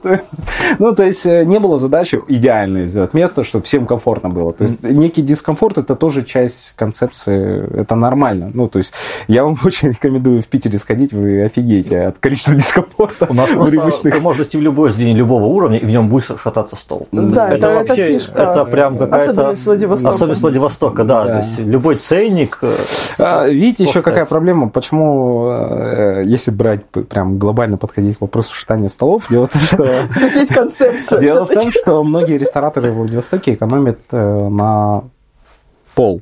Ну, то есть э, пол постелить. Так подложите это очень, бумажечку. очень дорого. Нет, чтобы вы понимали, мы ездим на зеленый рынок специальному человеку, который продает эти амортизаторы для столов, кучу разных видов, размеров, упаковочка, все как надо, и ничего не помогает. Сколько их не крепи, они не... это- Но это, это тоже, опять же, то есть вот мы в муке, например, мы там пол сделали с нуля. Там, не знаю, проверьте, считается, не считается. Но... Плюс еще до рын- э, у нас рынок очень маленький именно подстольев. Э, Дело в том, что подстолья, которые существуют, их всего два вида, и они стандарт. То есть их все покупают. Э, э, Никто не обращает внимания, но на самом деле, если пройтись даже по центру Владивостока, у всех плюс-минус одинаковые подстолья. А эти подстолья изначально кривые. Их в Китае делают, и они вот такие вот. Господи, как плохо звучит. Да, да, да. И, ну, то есть, ты, как будто нет выбора. То есть, ты приходится брать эти подстолья, как бы Ну, с ними работать. мой- мой- я хочу продолжить вопрос про концепт. Вот смотри, ну, понятно, что концепция икры и водки не идеальная, но имею в виду с точки зрения подхода к формированию зак- там закуски, Мгм. салаты, Да, там, типа да. основные Картинки. блюда. Мгм. Да, да, да. И напитков, то есть, этих, то есть это, понятное дело, что типа это заведение не на каждый день. Ну, Мгм. то есть это такое, типа, заведение, когда вы хотите там березку обнять, там, не знаю, там ну, ту не соглашусь. Есть Не, ну, очень много постоянных гостей, которые не, каждый день ходят. Да, я понимаю, когда я работала в соседнем здании, мы ходили почти каждый день. Мгм. Ну, просто потому что нам... Рядом. Да, мы просто после работы шли, я думала, мы сопьемся. Просто. Но это было очень удобно. Да. Вот. Я просто к тому, что вот открываются заведения. Ну, я очень долго работаю в хорике. Не Мгм. 15 лет, но гораздо меньше, но э, работала в разных ресторанных компаниях. И там, не суть важно, в каких, это не о том вопрос. Просто когда вот уча- присутствую при создании какого-то концепта очень часто, и вот вы начинаете кристаллизовывать концепт, у вас есть, и в ну, понятное дело, там много людей, принимающих решений, и начинается, типа, вы придумали концепт, ну, типа, все вместе, но потом Шатание. да, начинается шатание. Давайте Ага. тут все-таки вернем Цезарь, давайте здесь мы Да, да, сделаем да, да. роллы. Да. Типа вот эта вот история, когда люди начинают, вот не могут уйти до конца. Да, да, И да. типа вот Углубиться, мы, блядь, да, вот мы просто берем себя в руки, никаких роллов, никакого Цезаря. Вот они придут и будут есть то, что мы придумали. Это концепт. А, Да. И вот начинается это Ага. роллы, вок Могу- и так далее. Могу привести очень хороший пример, когда все это началось в Владивостоке. Э, Дело в том, что когда в свое время, я уже год не помню, открылся бар Муншайн, э, это был единственный бар, где не было пива и колы. Ну, просто, ну, нет. То есть ты вот хочешь выпить виски с колой? Нет. Иди Мне отсюда. бармен из Муншайна как-то Ага. Накатив рассказывал про то, что пришел какой-то чувак, ну, с, с котлетой денег, и сказал, Да. типа, вот, денег Ага. в магазин за колой. Да, да, да, да, да, да. Да, Миллион таких историй. Да. А, Они, они были первые, кто рискнул, и они сквозь боль, минус, деньги, персонал, они продавили эту концепцию. В итоге у них потом появилось пиво, это было Асахи темное, они возили с Японии. Но в любом случае они выдержали вот эту историю. Это был первый бар без колы. То есть это был такой вызов по тем временам достаточно серьезный, когда весь бизнес барный строился э, лед и кола, условно. И у них получилось, и потом многих это даже, наверное, вдохновило. Э, То есть люди впервые задумали, что моноконцепция это нормально. То есть можно попробовать. Ну, то есть и, Да, мы- и у нас, у нас, например, запрещен лед. Да- даже даже Ну. типа, не, не моноконцепция, а вообще, что э, типа в какой-то момент все начинают, да, в- Да, жопу это да, все. да, да. Типа, давайте сделаем вот лапшу, там, роллы. Да, да, да. По классике пойдем. Да, том-ям, Да, типа, все захотят есть том-ям, и это будут, будет Да. продаваться. да. И получается, что все одинаково. Нет заведений. Ну, типа, Э, есть отдельные да. заведения, куда хочется пойти, потому что, типа, это новый опыт. Э, Вот у нас э, какая была задача? Во-первых, мы все, что делали, мы все применяли на себе. И у нас была так, у нас просто был вот само, на самом-самом старте у нас был такой самый обычный запрос. Ну, нету в Владивостоке вкусного борща. Ну, вот просто мы задались этой мыслью и пошли по всем питерским, московским, везде есть борщ. То есть мы все обошли, мы даже ели в этом любимый ресторан Путина, э, экспедиция. Ну, короче, мы везде обошли и поняли, что ну, это настолько борщ, это, ну, ну, не бывает двух одинаковых борщей. То есть, как бы. Но мы поняли хотя бы вектор, в который двигаться. Изначально у нас борщ был сладкий, он был свекольного темного цвета. Но потом мы поменяли, потому что поняли, что надо делать не вкусовщину, а именно делать массовый продукт. И пришли к этому борщу, который сейчас. То же самое там произошло с, со вторым оливье, когда я приехал на Сахалин. пошел там местный ба- барный комплекс, такой очень хороший отель, Санта называется. И там есть маленькое кафе, и там подают э, сахалинский оливье. Он идет с неркой и сверху икрой посыпают. Стоит, по-моему, 590 рублей. Но это нереально вкусно. И я понял, что этот рецепт срочно нужно ввести в Владивосток. И когда мы его ввели, у нас э, вот этот новый оливье догнал по продажам стар, э, основной оливье. И они оба идут одинаково сейчас. То есть, э, и вот эти истории про вдохновение именно надо черпать не находясь постоянно, ну, надо путешествовать. То есть, вот я там планирую поехать на Камчатку, мы с ними сейчас очень плотно работаем по икре и корюшке. Э, тоже там найти что-то интересное, там привезти. Там, у меня очень много родственников с Чукотки, то есть мы планируем привезти э, ягоду из тундры. То есть там морожка, там такие ягоды. И из них не просто там, может быть, сделаем варенье, может, сделаем настойку. На Сахалине же это клоповка. Да, да. Есть товарищ Э, За клоповкой я, это целая отдельная история, я охотился на Сахалине два Что месяца. там охотиться надо везде. Нет, дело в том, что самой ягоды нет, она есть там в, этих в морсах, в концентратах, в варенье, но нету самой ягоды. Мы, мы искали именно ягоду. И она, оказывается, бывает раз в год, ее быстро разбирают, и я нашел место, э, опять же, в том же банном комплексе, нам дали настойку на Клоповке, потом выяснилось, что это целый бренд, и нам потом подарили бутылку, мы ее в икре э, гостям разделили бесплатно, потому что если бы мы брали за нее деньги, шот вышел, наверное, рублей 700. Да. Вот, и Клоповка это, это новая, новый Ермастер, я считаю так. Но у нее потенциал нереальный. Она, крутая ягода, и она круто ведет себя с, со спиртом. Ну, то есть как-то так. Если что, есть контакты ребят, которые в Хабаровске занимаются как раз такими дикими ягодами. Шикарно.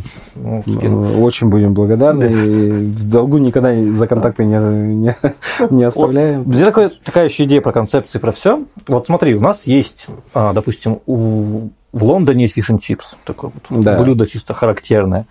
А можно такое блюдо сформировать для Владивостока?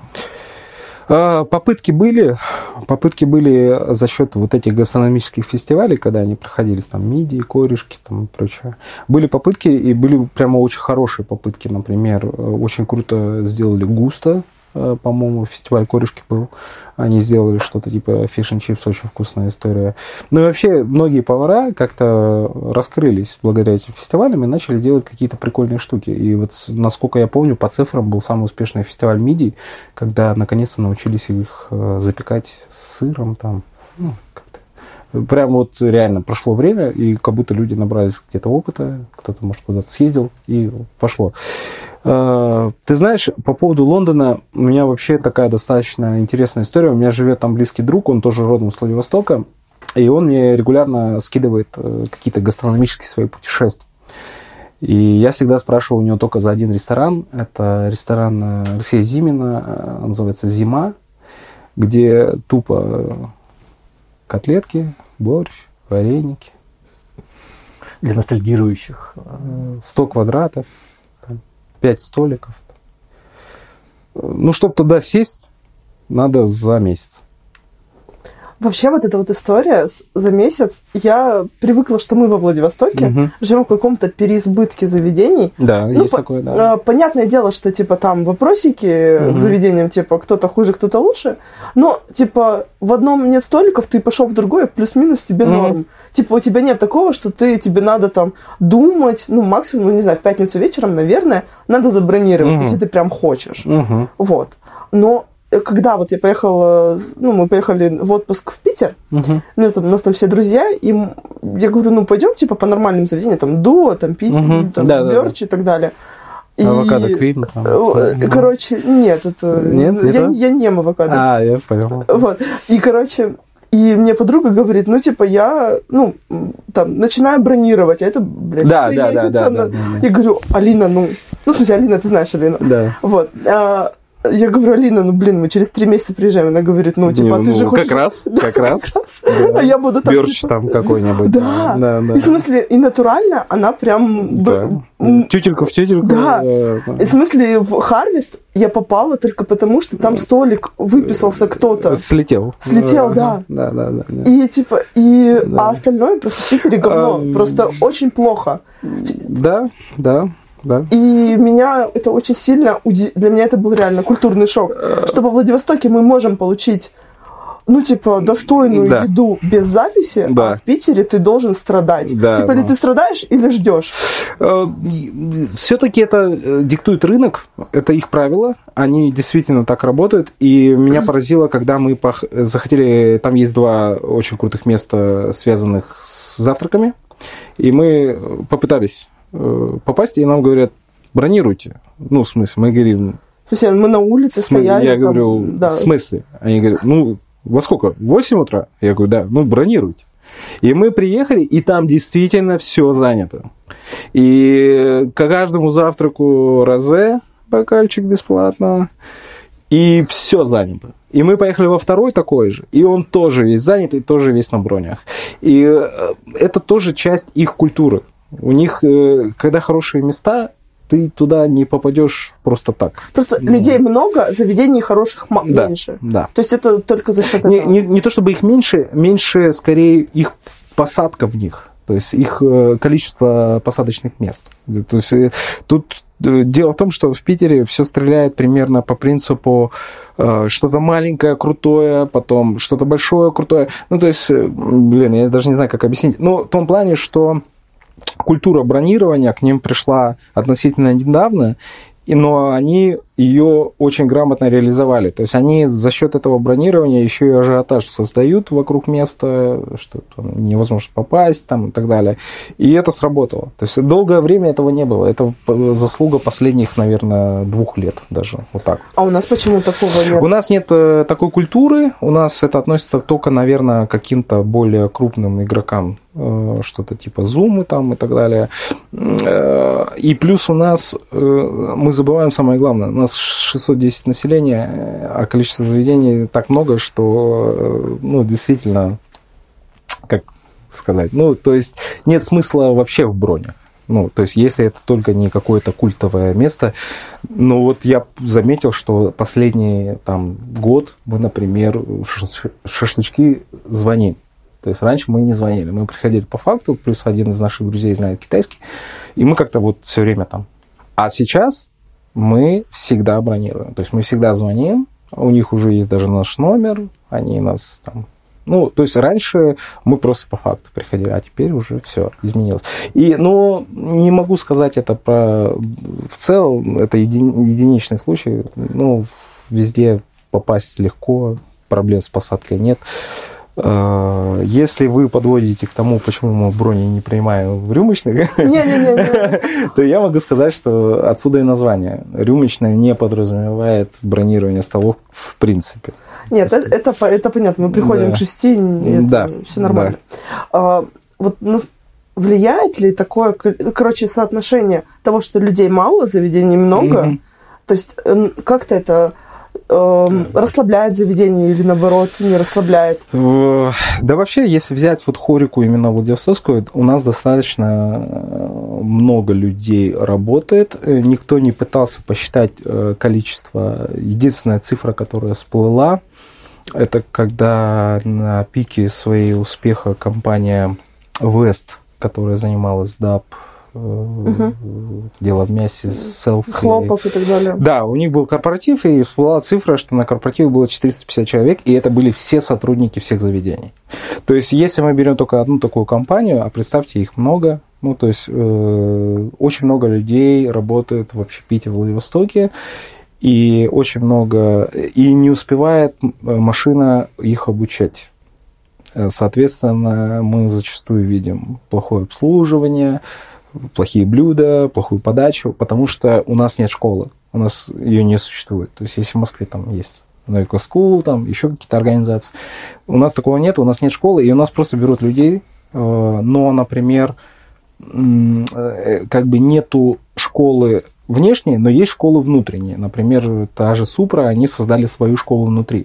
То есть у них есть целый объем знаний, которые тебе дают э, ты совершенно ноль, ты студент, Но ты у них есть не работал.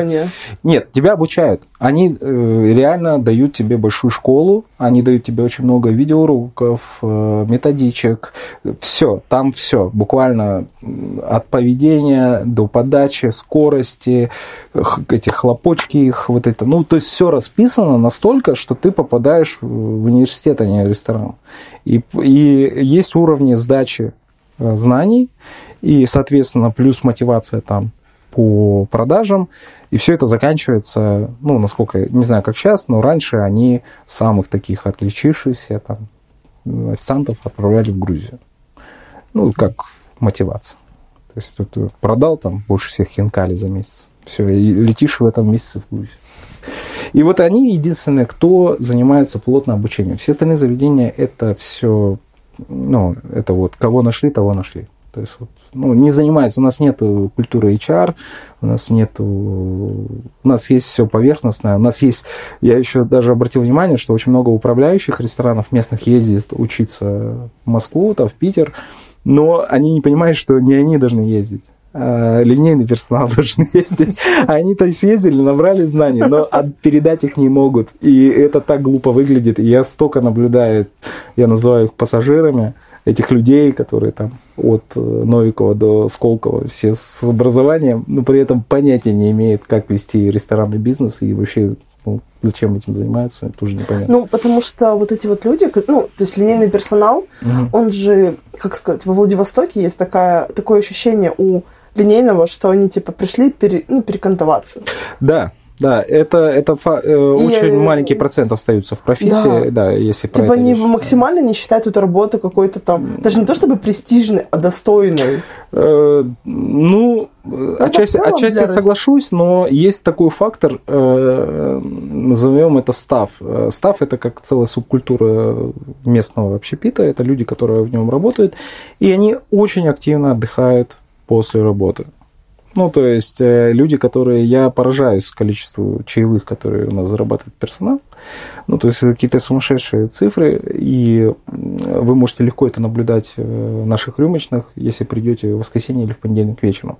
Потому что это дни, когда персонал уже отработал выходные, получил какие-то деньги и пошел срочно от них. Это легкие для них деньги, их надо срочно от них И избавить. сел на Lexus и И они, они пропивают сумасшедшие чаевые. Это просто смотришь на человека и думаешь, ну, может, копить будешь.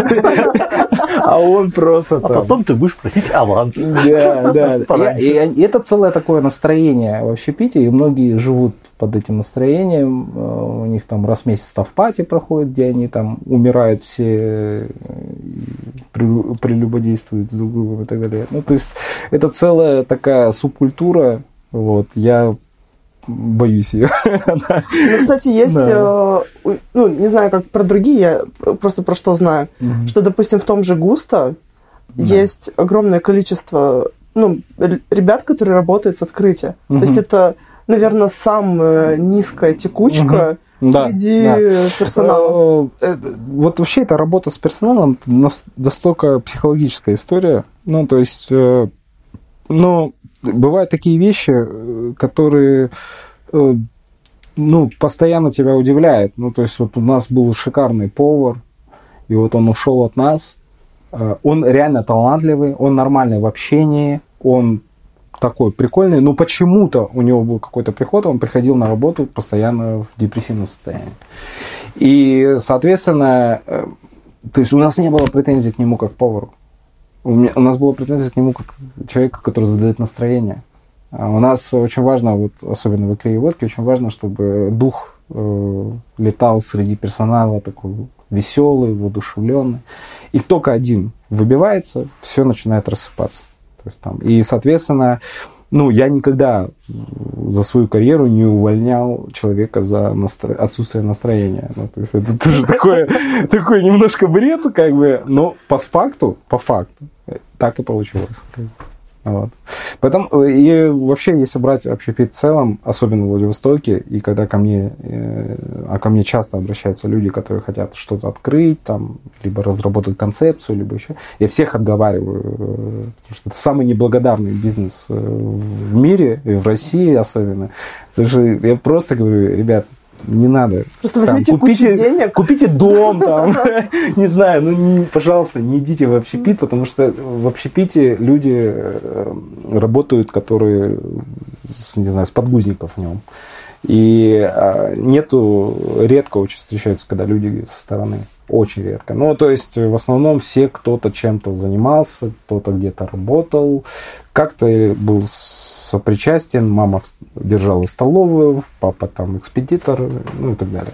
И э, вот у нас в общепите очень верный народ работает. Люди не уходят из профессии, люди делают перерывы, но я прямо вот помню, вот у меня, у меня практически вот на 90% всех моих э, друзей, которые работают в хорике, они патриоты системы, патриоты отрасли, и они из нее не выходят, они меняют места работы, но они остаются. У меня был пример, когда у меня был гость, который ходил ко мне в бар, на протяжении двух лет сидел за баром и просто стал барменом. И сейчас один из топовых барменов в городе. То есть вот он сидел гостем два года, ему все нравилось, и в моменте я прихожу, он за баром. Кто же так наливает, да, сюда? Собака.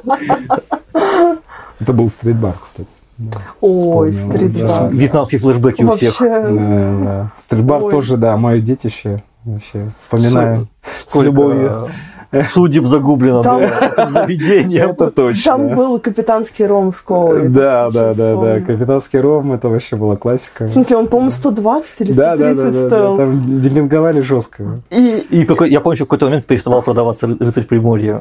Все говорили, что он закончился, но А, все знали, что, скорее Про всего, он рыцаря Приморья смешная история, когда нам э, поставщик привозил это пиво, мы, у нас в какой-то момент был скачок продажи темного э, пива. А так как называется рыцарь Приморья и темное пиво, и все шутили, что это пиво Бэтмен, потому что темный рыцарь. Все Какая можно шутка. темный рыцарь 0,5, и Бэтмен, Бэтмен. Ну да, и как раз он тогда и вышел, по-моему, в те года, этот фильм. Ну, я помню, мы ну, все студенчество провели в стрит-баре. Мы там просто вот только в стрит-баре. Ну, так себе, да, у нас было студенчество. Представьте, сколько таких я историй слышал Вот. за все И годы. типа, я помню, прошло много лет, Да. и, и что-то стрит-бар еще вот перед тем, как он закрылся, мы туда пришли уже взрослые, ну Да. вот уже в этом Ну, это уже было не возрасте. то, но да. И мы пришли, и там был какой-то стендап, и мы дали шанс. Типа это был первый стендап-концерт, который мы видели, ну, в Владивостоке. Ну, типа с Да, да. местным стен- стен- с- простите, стендаперами. И мы сидим ну, за столом, в который, ну, я не знаю, что с ним делали, он липкий, он страшный. И мы, типа, боимся трогать его руками. Вокруг какие-то люди, которые вообще очень страшные. Мы такие, господи, мы же тут когда-то пили. Было же красиво, было клево. Что произошло? друг в какой-то момент уехал а, учиться, по-моему, то ли в Австралию, то ли куда-то еще. В нескольких, в нескольких странах по очереди учился. И вернулся, и мы уже... это уже тоже было на заре закрытия стритбара. Он говорит, я хочу стритбар. Типа, чтобы как раньше, вот это, это же заведение было прекрасным для Да, воспоминаний. Конечно. Ему нос ему разбили. Пьянка закончилась тем, что ты смотришь, иди сюда, вот господи, да. Но я, э, наверное, имел отношение там первые 4-5 лет. Потом я уже переключился на Мумитроль бар, и как-то все завертелось, пошло. Вот. И стрит-бар, да, конечно, вот э, то самое звездное его э, существование там с 2009 по 2014 это, Да, вот, это раз. была это была вот мо- моя работа это я вот действительно рулил им, занимался привозы концерты меню все это вот мое первое детище Я не помню еду, я помню только... Еда была- Нет, еда- еда- я помню, был, был Там прекрасный бургер с бургер. курицей был когда сумасшедший. Да, он еще огромный был. Да, просто. У нас не было денег на еду. Ну, один, на- один на пятерых. Он был большой. на, на- на кса- на самом деле э, обратите внимание э, обратите внимание на то в какое время э, открывался и стритбар и в какое время открывался и краеводки это оба кризисные годы Это был кризис. И э, что там, что там, э, недорогой средний чек. Ну, то есть э, это тоже некая такая история про экономику, что людям, у людей в моменте нету денег, но им запрос остается на отдых, надо куда-то пойти, недорого, прикольно потусоваться. Сколько я этих историй от рестораторов, ну, в смысле, собственников бизнеса слушала. Мгм. Ну, в смысле, вот прям вот у меня сейчас вьетнамские флешбеки. Да, да, да. В смысле, мы хотим низкий средний чек. Да. Мы придумываем низкий Не, средний это- чек. Это И целая потом- наука. это И надо. потом приходит собственник и говорит, так, А где бабки? где, да, мне, не- мне вот это вот невкусно. Ты, чувак, ты вообще Да. уйди отсюда. Да, это, не, да, у- да, это да. не для тебя. Ты вот, э, ну, не для тебя это. И вот он говорит, я хочу, чтобы нам с друзьями здесь было вкусно. Все, пиздец. Закрываемся. Закрываем столовую. А, Да. Есть еще такое определение в общепите, особенно люди, которые работают с инвесторами, знают, есть такой сленг, э, одно слово, называется ЖВБ. Э, Вы, наверное, видели такой мем, когда компьютерная мышка, на ней рука дизайнера, сверху рука арт-директора, потом рука директора, потом рука и последняя рука сверху это ЖВБ. Жена владельца бизнеса. А, э, это, женщина. Да, это такой персонаж, э, который э, всегда имеет свое мнение, который умнее всех, и зачастую это человек, который рушит бизнес. И я сп- Иногда собственники сами справляются. Э, Да, но поверьте, за каждым таким разрушением всегда стоит ЖВБ. Как бы вот я Нет- сталкивался... Нет ли сексизма в этом утверждении? Извиняюсь, но это правда так. Э, То есть я не встречал именно мужского пола человека, как бы. Но я столько раз с этим сталкивался, и очень много концепций, в том числе в Владивостоке, погибло из-за вот такого вот, ну, персонажа. Да. И это продолжается. Это Ну. реально в наше время сейчас продолжается. Единственное, наверное, привет ей можно передать. э, Это госпожа Куксова. Вот. Я считаю, что все-таки она изначально в этой теме, и сколько вот я с ней работал, она действительно, ну, она чуть-чуть нарубает, но она нарубает сознанием дела. Я, я, я не А. знала, что там есть э, госпожа. Я думала, там все Куксов э, в одного Э, как-то. Нет, э, ну, Куксов, во-первых, не, он не один, у него есть сеть своих заведений, есть сеть заведений его брата, и есть совместные у них заведения, например, тот же Краст. И э, э, я с ними тоже достаточно на связи, они приглашали меня там в некоторые свои проекты, но я всегда достаточно сильно критиковал их э, и продолжаю критиковать, э, потому что я считаю, что люди, которые нашли себя в чем-то и в, чем, в этом разбираются, должны оставаться в, этом, в этой сфере, ну и, и стараться не сильно из нее выходить. Э, Кусов Грув – это компания, которая подарила нам единственный, наверное, ночной клуб. И они в этом действительно разбираются. У них до этого был большой опыт, они придумали в свое время плацебо, они придумали Леруш. Они очень разбираются именно в клубной истории, которой клубного рынка в Владивостоке вообще сейчас нет. То есть это, это ребята, которым надо вот именно клубы открывать. Они открывают рестораны. И достаточно, ну, Ну, с вопросом, есть. с, с вопро- вопросами, да. И я как бы не понимаю, и я стараюсь там, опять же, через свой теле- телеграм-канал им это доносить. Ну что, мол, ребята, вы крутые клубные промоутеры, занимайтесь клубами, стройте клубы. Клубов нет в Владивостоке. Ну, Телеграм, телеграм-канал ты про Фоборч. Да. Да, если кто-то не знает, есть такой прекрасный телеграм-канал про хорику. Такой немного судачащий и э, Да, да. обсуждающий Фоборч. Секретики, секретики Читайте, открылись читайте. наконец-то. Да. Да.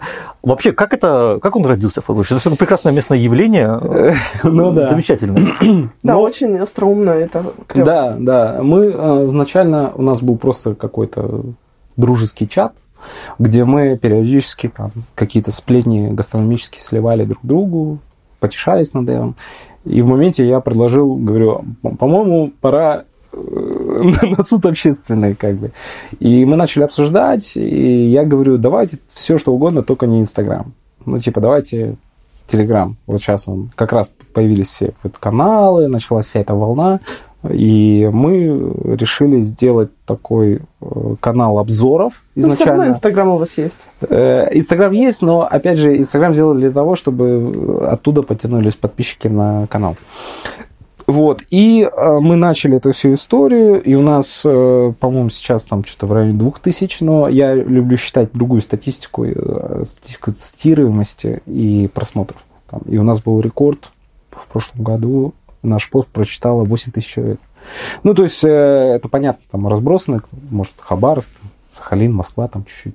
Но в любом случае для нас это был такой рывок, и мы решили, что будем дальше этим заниматься, и поделили весь формат на два вещания. Это обзоры и так называемый дайджест, когда мы просто все сплетни складываем в один поток и выдаем э, на суд общественный. Вот буквально сегодня задержали, завтра выпустим тоже про новые заведения. Их, кстати, немало открылось за последний месяц. Это очень полезная рубрика, потому что мы друзьями там собираемся так же, там, раз в месяц, такие, так, куда пойти? Что Да. там по борще было Да. новое? Так, это закрылось, Да, это Спасибо, это приятно, да. Мы на самом каб- деле, да. кабак мы проверим. Да, мы для этого и делали э, канал, потому что э, я не буду называть имен, но могу сказать, что у нас там порядка там 4-5 человек, и мы все э, так или иначе связаны с э, общепитом, то есть у нас там в штате есть э, повара, есть профессиональный журналист, который в роли копирайтера и там, грубо говоря, там есть я. Там. Ну, то есть, и вот мы как бы всю информацию, которая поступает, мы все проверяем. То есть там за год, наверное, мы только один раз кого-то оклеветали, ну там и то было что-то такое мелочное. Но в целом идея такая, что э, опять же через э, телеграм-канал э, объяснить местным рестораторам, что они творят, извиняюсь, ну, то есть, э, можно запикать. Э, это правда. И вот если брать именно погоду на районе, то в целом э, какие-то сумасшедшие деньги тратятся впустую. И наша такая просветительская как бы, мысль это вот через канал донести, что ребята прекратите творить всякую Про хуйню. деньги у меня есть клевая история. Мы Да. как-то сто лет назад поехали, я тогда в ЗАЗе работала, мы поехали всей компанией э, на гастрит. Понятное дело, ничего там. Сочи. Ну да, да, да. Мы полетели вообще большой. На самом деле из Владивостока на гастрите больше всего людей. Да, да, я знаю. Это очень смешно. Типа не знаю, что они там делают. Да, но намазано, да. про- да. Просто, просто люди кучу денег потратили, чтобы потусоваться и Ну, побухать. Господин Левицкий умеет э, нашим продавать это. Да, да, и типа, ну, там совершенно бесполезная история, это просто тусня. Так вот, и мы поехали туда, я помню, с нашим тогда директором, по финансовым директором, мы с ним пошли на лекцию э, по там какие-то э, из центральной России какие-то чуваки рассказывают, как они открывают кучу-кучу заведений. Мгм. И типа их бюджет, как, как они быстро это делают. И он рассказывает, и мы такие сели, такие, ну давайте. И типа средний чек на открытие заведения там миллион 3 миллиона. И Мгм. мы такие переглянулись с нашим финансовым директором. Мы такие, что это? Цена открытия пидстопа во Владивостоке. Ну, да, Ну, да, такого да, прям. Ларек, ларек, да. да. В смысле, просто, типа, у тебя нет дв- 20 миллионов, ты просто идешь Да. нафиг. Да. И, и это, типа, очень массовая история для центральной России Мгм. то, сколько бабок вкладывается в ресторанную отрасль во Владивостоке, в смысле, это настолько недооцененная это, штука. это, я вообще считаю, что нам не хватает не только специалистов там, по обучению персонала, нам не хватает аналитиков, нам не хватает людей, которые будут отговаривать их тратить деньги.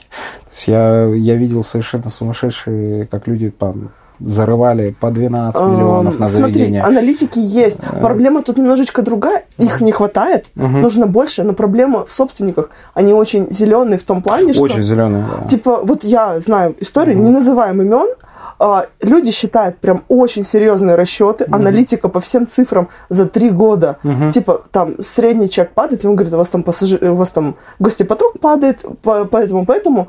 Мы такие, ну, мы просто повысим цены. Мгм. Вы, вы- вы- типа, те люди, Да. которые ушли, и те, кто остались, они должны оплатить эту Да, да, историю. да, да. И типа им говорят, не так, ну, ну, нужно Да, я другие». постоянно с этим И сталкиваюсь. типа, и, и говорят, типа, это какая-то ошибка. У наши гости от нас не ушли. Типа, Да. чувак, тебе говорят, вот цифры, Да, вот да. история. а собственник говорит такое. И да. это очень... У нас достаточно импульсивные люди, э, которые... И они типа э, интуиция, у них э, интуиция. Да, они все очень такие, «Ща- я знаю, я был, я видел, сейчас все сделаем. Ну, А вообще уже какой-то фидб- фидбэк был от, ну, от именно от индустрии на ваш вот эти обзоры? Как-нибудь реагировало? Те заявления, очень которые вы пропесочили? сильно. Не то, чтобы До чего они себе звонков- позволяют. До, а, до звонков доходило. э, Там, типа, я тебя найду, пойди. Угрозы уже. были, да. У нас, благо, в команде есть один очень большой человек. э, Мы его сразу зарядили вышибалой. И если кто-то против, большой э, мы, просто его номер скидываем, и там люди через аватарки уже не звонят. Ну, э, но были такие моменты. А еще э, такой маленький инсайт тоже вам. Дело в том, что э, так как мы связаны плотно с общепитом, э, все эти слухи к нам стекаются очень быстро. И если буквально там инвестор сидит на стройке с дизайнером, обсуждает, а мимо где-то проходит, условно, наш человек, мы узнаем об этом сразу.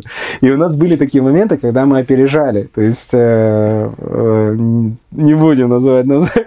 В общем, я узнал о названии и концепции одного заведения и опубликовал до открытия этого заведения. И мне позвонил инвестор, э, и он даже не предъявлял, он сказал, кто тебе сказал. То есть было, он, пытал, он пытался понять, откуда утечка. То есть и он, он настолько был шокирован.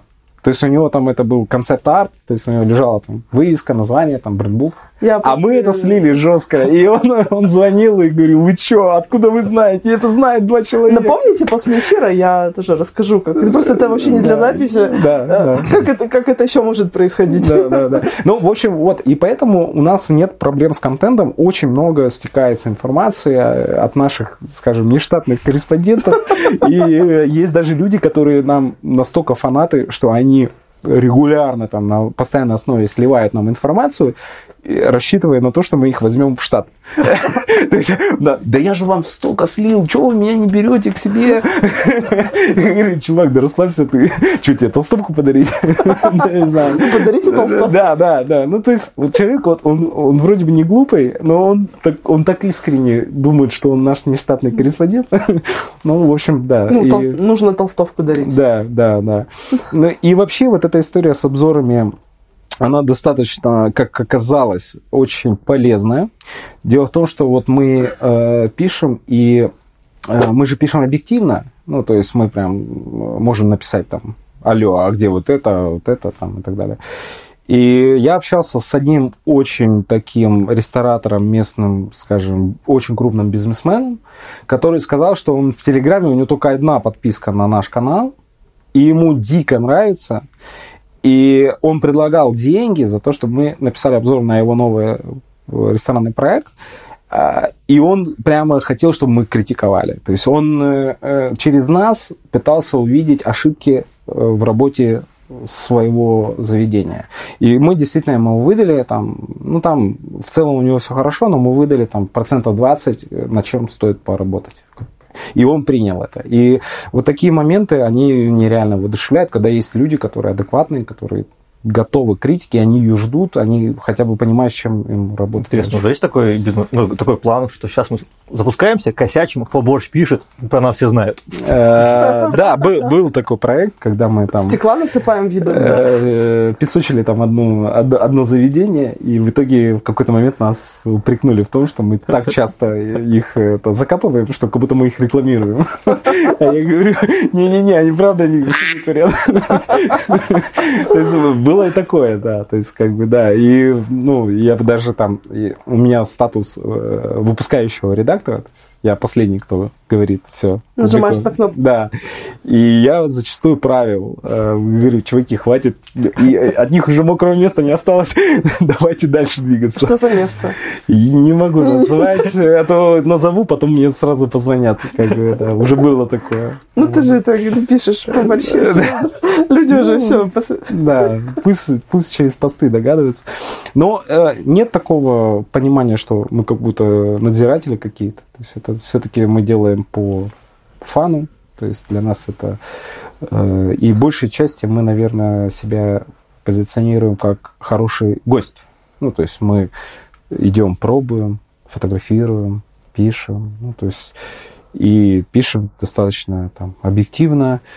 И нас очень, даже кто-то похвалил нас, а, этот, не помню, как его зовут, э, создатель э, канала «Соль» есть такой ресторанный канал. Вот он приезжал, тоже похвалил наш проект в том плане, что, ну, он, конечно, так дерзко не пишет, но вот мы там в рамках города укладываемся. Плюс у нас народ любит вот эту остринку. Ну и получается, что у вас фактически в этом плане конкурентов нет. Ну, то есть у нас была какая-то такая... А, У нас уже есть подражатели. Это тоже достаточно такой прецедент, и нам даже приятно, и мы даже поддерживаем. Там э, одна девушка завела телеграм-канал, но она пишет в основном про всякие кофейни, там, пекарни. И, а, мы, а у нас ну, нет такого практически контента, и когда что-то мы узнаем, мы сливаем ей. ну, типа там Систа открыли новую кофейню напротив изумруда. А она говорит, господи, я же в городе не... Я же не... Да, ну, Спасибо, я так бы и не узнала. Да, да, не, но она, она в том, том плане, что она пытается эту нишу занять, у нее хорошо получается, но у нас э, вот э, один смешной случай, мы Хабаровск, э, мы, э, у нас такая политика, мы очень не любим э, хабаровских рестораторов в Владивостоке. А которые приходят сюда. Да. Зачастую они тут банкротятся, и это продолжается. Они прям молодцы, ресторан «Миллионка», яркий пример. То есть, когда закопано очень много денег, и совершенно люди не понимают рынок, не понимают, как он Кстати, работает. почему миллионка не, ну, не, сработала? Как А, ты думаешь? И Я думаю, что там очень много э, вопросов, э, во-первых, самой концепции, во-вторых, э, очень много вопросов, как бы это сказать, к управляющему и финансовому директору, потому что те деньги, которые туда вложены, это совершенно глупая какая-то трата всего. Э, Ну, просто вот Зато вам... Лаптев получил премию. Лаптев получил... Не, Лаптев молодец. Он в плане дизайна продолжает себя монетизировать, но э, я, у меня, я очень... э, Мне нравится товарищ Лаптев за дизайн, но э, мне все время хочется его встретить и сказать ему, а почему ресторан-то не работает? Вот, То есть дизайн-то хороший, а ресторан-то что не работает? типа, я, да. может быть, целевая аудитория. Ну, в смысле, я не знаю, кто их целевая аудитория. Вот хороший вопрос. Ну, типа, мне там... Была попытка заявки, типа, мы вторая зума, мы все сейчас всех порвем. Ну, соответственно, ничего, чуда не произошло. Они открыли рядом проект Шиновар. Это изначально там бар, потом они открыли Ага. ресторан. Это я не представляю, что должно быть в голове у людей. Либо это какие-то шальные деньги, от которых надо было срочно избавиться, либо что. Во-первых, там ком ставил э, кухню. Ком такой вроде бы авторитетный как бы в России повар, но при этом он уже подустал, и он настолько ленивый, что он просто свои рецепты отдает, получает деньги. И когда он открывал этот бар, он даже в нем, по-моему, пару раз был, он жил в гостинице Hyundai, и каждый день и он даже не вылазил оттуда. Ну, то есть вот такая работа. Ему заплатили, потом э, решили сделать барную карту, пригласили ребята из Эль, Эль Капитас, по-моему, гонорар был в районе 5 миллионов только за коктейльную карту и пару лекций. И, чтобы вы понимали, мы за эти деньги рюмочные открываем. А они только приглашают специалистов. Ну, то есть это настолько неразумная трата средств. Просто и- туда даже мой поинт был про то, что туда не хочется зайти. Мгм. И я не понимаю, почему. Да. Что меня останавливает. Я даже не могу понять. Э, Очень достаточно такая вот, э, наверное, когда-нибудь там с годами я напишу целую книгу про Владивостокский менталитет и отношение особенно к выбору ресторанов, к выбору, где пить, где есть, где танцевать и так далее. У нас достаточно избалованная публика. Мы действительно очень, ну, э, если, по-моему, даже то ли в прошлом году э, или в девятнадцатом э, Тугис сделал статистику по Владивостоку, потому что очень много отзывов. Ну, то есть количество отзывов на российский город. То есть у нас люди, обзорщики все, у нас все все пишут. То есть очень большая концентрация заказов, э, построения маршрутов и э, отзывов. То есть э, мы очень такие вредные. На- наш гость такой, он ездит в Европу, Азию, разбирается. То есть у нас очень вредный гость сам по себе. И этот гость, ну, как, как можно общаться с человеком, который... у меня просто была эта картинка, И, наверное, благодаря этой картинке я могу описать состояние э, гостя, э, его внешний вид. Э, я видел, как человек ест пинце в Геленвагене. И у меня как будто вот все сразу стало на свои места. Ну, то есть я... Ну, как? То есть человек может себе позволить, условно, ресторан. Ну так это же ему не хочется. И он ест, да, и он ест э, пинце за рулем дорогой машины. Как бы. То есть он явно при деньгах. И я понял, что у нас, в принципе, вот плюс-минус вот все вот такие люди. То есть мы как бы мы э, мо- можем позволить себе день рождения э, в зуме, но при этом мы никогда не откажемся от китайки на спортивной.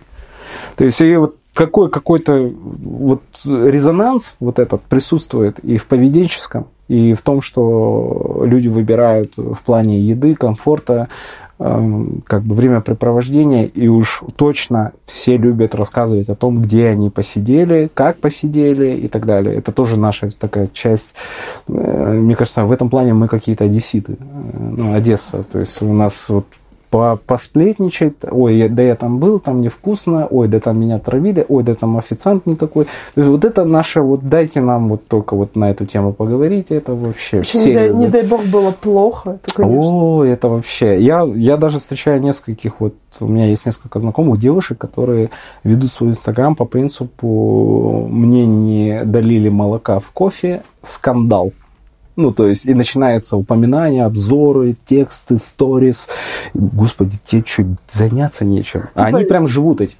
Я себя поймала на мысли, что типа я могу очень легко вернуть кофе, если мне не понравилось. Мгм. Просто что со мной не так? Ну, Это же просто кофе.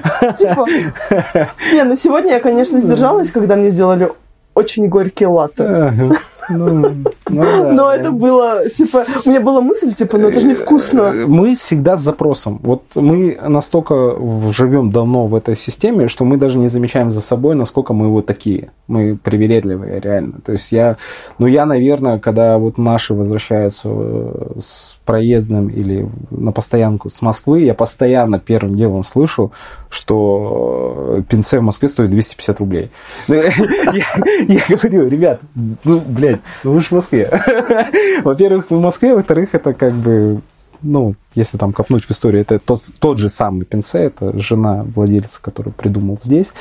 И, ну, это Москва. Ну, наша пицца стремится к стоимости в 250, ну, как бы Э, двигается. Да, это как Лена Белова все время на своем канале писала курс Пинце на сегодняшний день. Это была очень крутая фишка.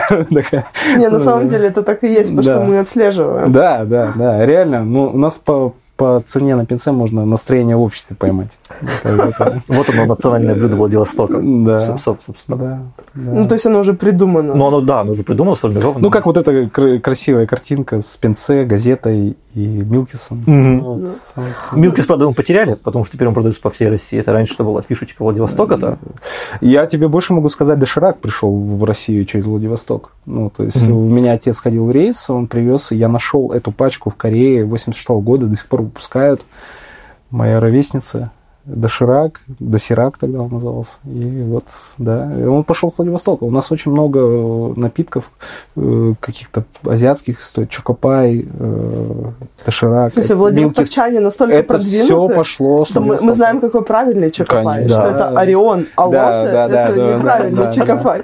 Да, да, да. Это правда так, да. У нас есть своя вот эта идентичность, по которой мы вот именно отличаемся от всех остальных. Ну и просто, наверное, так как мы живем, мы э, не замечаем этого. Потому что я, когда прожил три года в Москве, я увидел это. Я увидел, что у нас есть свой менталитет именно владивостокских людей. Ну, это прямо его не... э, Он очень чувствуется. Я делал в Москве концерты Ивана Панфилова, я делал День ВМФ, я делал э, Китайский Новый год. И это всегда приходили э, люди с родом с Владивостока, и единение было невероятное. Ну, то есть это прямо чувствуется и в разговорах, и в настроении. Потом я забыл про эту историю и думал, что больше никогда я про нее не вспомню. Реально, ну, есть есть, вот мы такие. И случился момент, когда ко мне приехал товарищ из Санкт-Петербурга, и он первый раз был в Владивостоке, и он говорит, почему со мной никто не знакомится? Со мной все здороваются, но никто не знакомится. Я говорю, у нас не принято. У нас не принято. Он говорит, почему меня везде вот со мной здороваются? Как будто я... Я говорю, ну, во-первых, ты со мной? Сразу уже друг друга. А во-вторых, говорю, у нас так принято. Ну, у нас не... У нас могут поздороваться, но не познакомиться. У меня время студенчества был а, не даже, наверное, в школьной, школьно-студенческих времена тусовок на Арбате, все вот это вот Да, да, да. сурового детства на Арбате, а, был товарищ, я его видел каждый день, он, мы все мы где-то шли друг навстречу с другом, мы здоровались ну, за руку. Я его не знаю. И он меня... Мы просто вот в какой-то момент мы начали, наверное, сначала глазами, потом за руку. И вот мы несколько лет к ряду, мы шли, вот встречали. Я его, да, по-моему, год-два тоже встречался, с ним тоже поздоровался. Я его не знаю лично. То есть я даже не... У нас нет общих знакомых, я не знаю, как его зовут. Чел- Вот просто человек, которым я здороваюсь. Ну вот человек, который коренной санкт-петербуржец, он, конечно, для него это было ну, шок. Ну, то есть, э, ну, шок в хорошем смысле. Он сказал, что Владивосток теперь каждое лето это его город, он будет приезжать, он... Он, Но он он- понимает, что, здесь, что летом во Владивостоке очень плохо. Не, ну он, он, он познал все круги ада, как бы, да, и в дождь, и в все. Но он все равно говорит, он говорит, люди, люди. Он говорит, люди, вот у вас у всех как будто есть какой-то код. Ну, то есть вы вы как-то шутите одинаково, вы понимаете быстро друг друга. А у нас просто ограниченное количество мемных пабликов. Да, да, да, да, видимо, видимо, то да, видимо так. И он просто, он говорит, я не понимаю, как это работает. Ну, то есть вы какие-то, вы как будто все друзья. Ну, я говорю, да, а я не замечал, это он мне начал со стороны рассказывать. Да, мне... Ну, вспомните, Катя была Беляева. Она приехала с Москвы, и мы ее сразу же позвали. Вот. И она рассказывает, говорит, типа, я тоже привыкла, что всех гостей звать. А мне там сказали, ты что, ебанутая? Какие гости? С тобой все ли, все хорошо? Она говорит, странная какая-то. А в Москве просто не принято людей в гости звать. Да, типа. да, да. И я тоже с этим столкнулся, потому что у меня сейчас очень много друзей живет в Москве, с Владивостока родом, и они-то как раз по гостям. э, И я, я тогда, я говорю, да может куда-нибудь сходим? Они такие, да зачем? Приезжай к нам. И ну, это правда, да, это вот тоже отличительная часть нашей какой-то культуры э, такой, или воспитания, не знаю, наверное. Ну, мы реально отличаемся от Вот эта вот история, что, что вот какое-то ощущение собственной идентичности Мгм. владивостокчан, Да. она как-то вот... Я постоянно с кем не разговариваю. Вот помнишь, мы ходили с тобой, Никит, на лекцию чувака, который рассказывал про брендинг э, территорий, и он... Ну, говорил- про э, сленг ты, наверное, да? Нет, нет, Нет, нет, нет, не, не про это- сленг. Типа он, он говорил, что типа что есть огромное количество разных городов, и в них, когда мы там говорим про брендинг, про идентичность, никто не может сформировать про что. И вот Владивосток, говорит, единственный город, который каждого жителя спросил. Грубо говоря, есть идентика, да? Да, Ага. тебе любой человек скажет, про что Владивосток. Пусть это будет херня какая-нибудь, Да. там, ну, туманы, топ-5, море, топ-5, там, да. ага. пинце. Ну, в смысле, каждый понимает, про что Да, Владивосток. Да, да. Типа, он это чувствует, может, не может сформировать, но... Э, У меня был очень забавный случай, когда мы открывали Мумитроль-бар в Москве, мы собрали московскую команду, но среди учредителей с Владивостока. И один учредитель решил провести собрание. И он, а он, скажем так, очень местный, местный, местный, э, и у него такое, чуть-чуть такой бандитский говор. Но он, он правда, э, хороший человек, хорошо изъясняется, хорошие мысли, э, сериал на HBO смотрит. Ну, молодец. Но он, короче, разговаривает, ну, вот как на зеленом рынке. И он начал собрание и начал э, просто говорить, да вот, давайте там вот этих отжать, значит, э, потом, если что там... А у ребят э, лавандовый раф падает. Да, да, потом, короче, там это фонарно все разрулим. Значит, если что там, что-то там вру- врубим им фары. И, и вот так вот это. И мне девочка сидит рядом, москвичка, Тёма, что он сказал? Я не понимаю. Я ни слова не поняла, что он имел в виду. А он использовал полный набор наших словечек сленгов. Я просто сижу, все понял. Она ничего не поняла. То есть, э, и потом я начал, я даже будучи в Москве, это плюсом стало, потому что я там смотрел со стороны.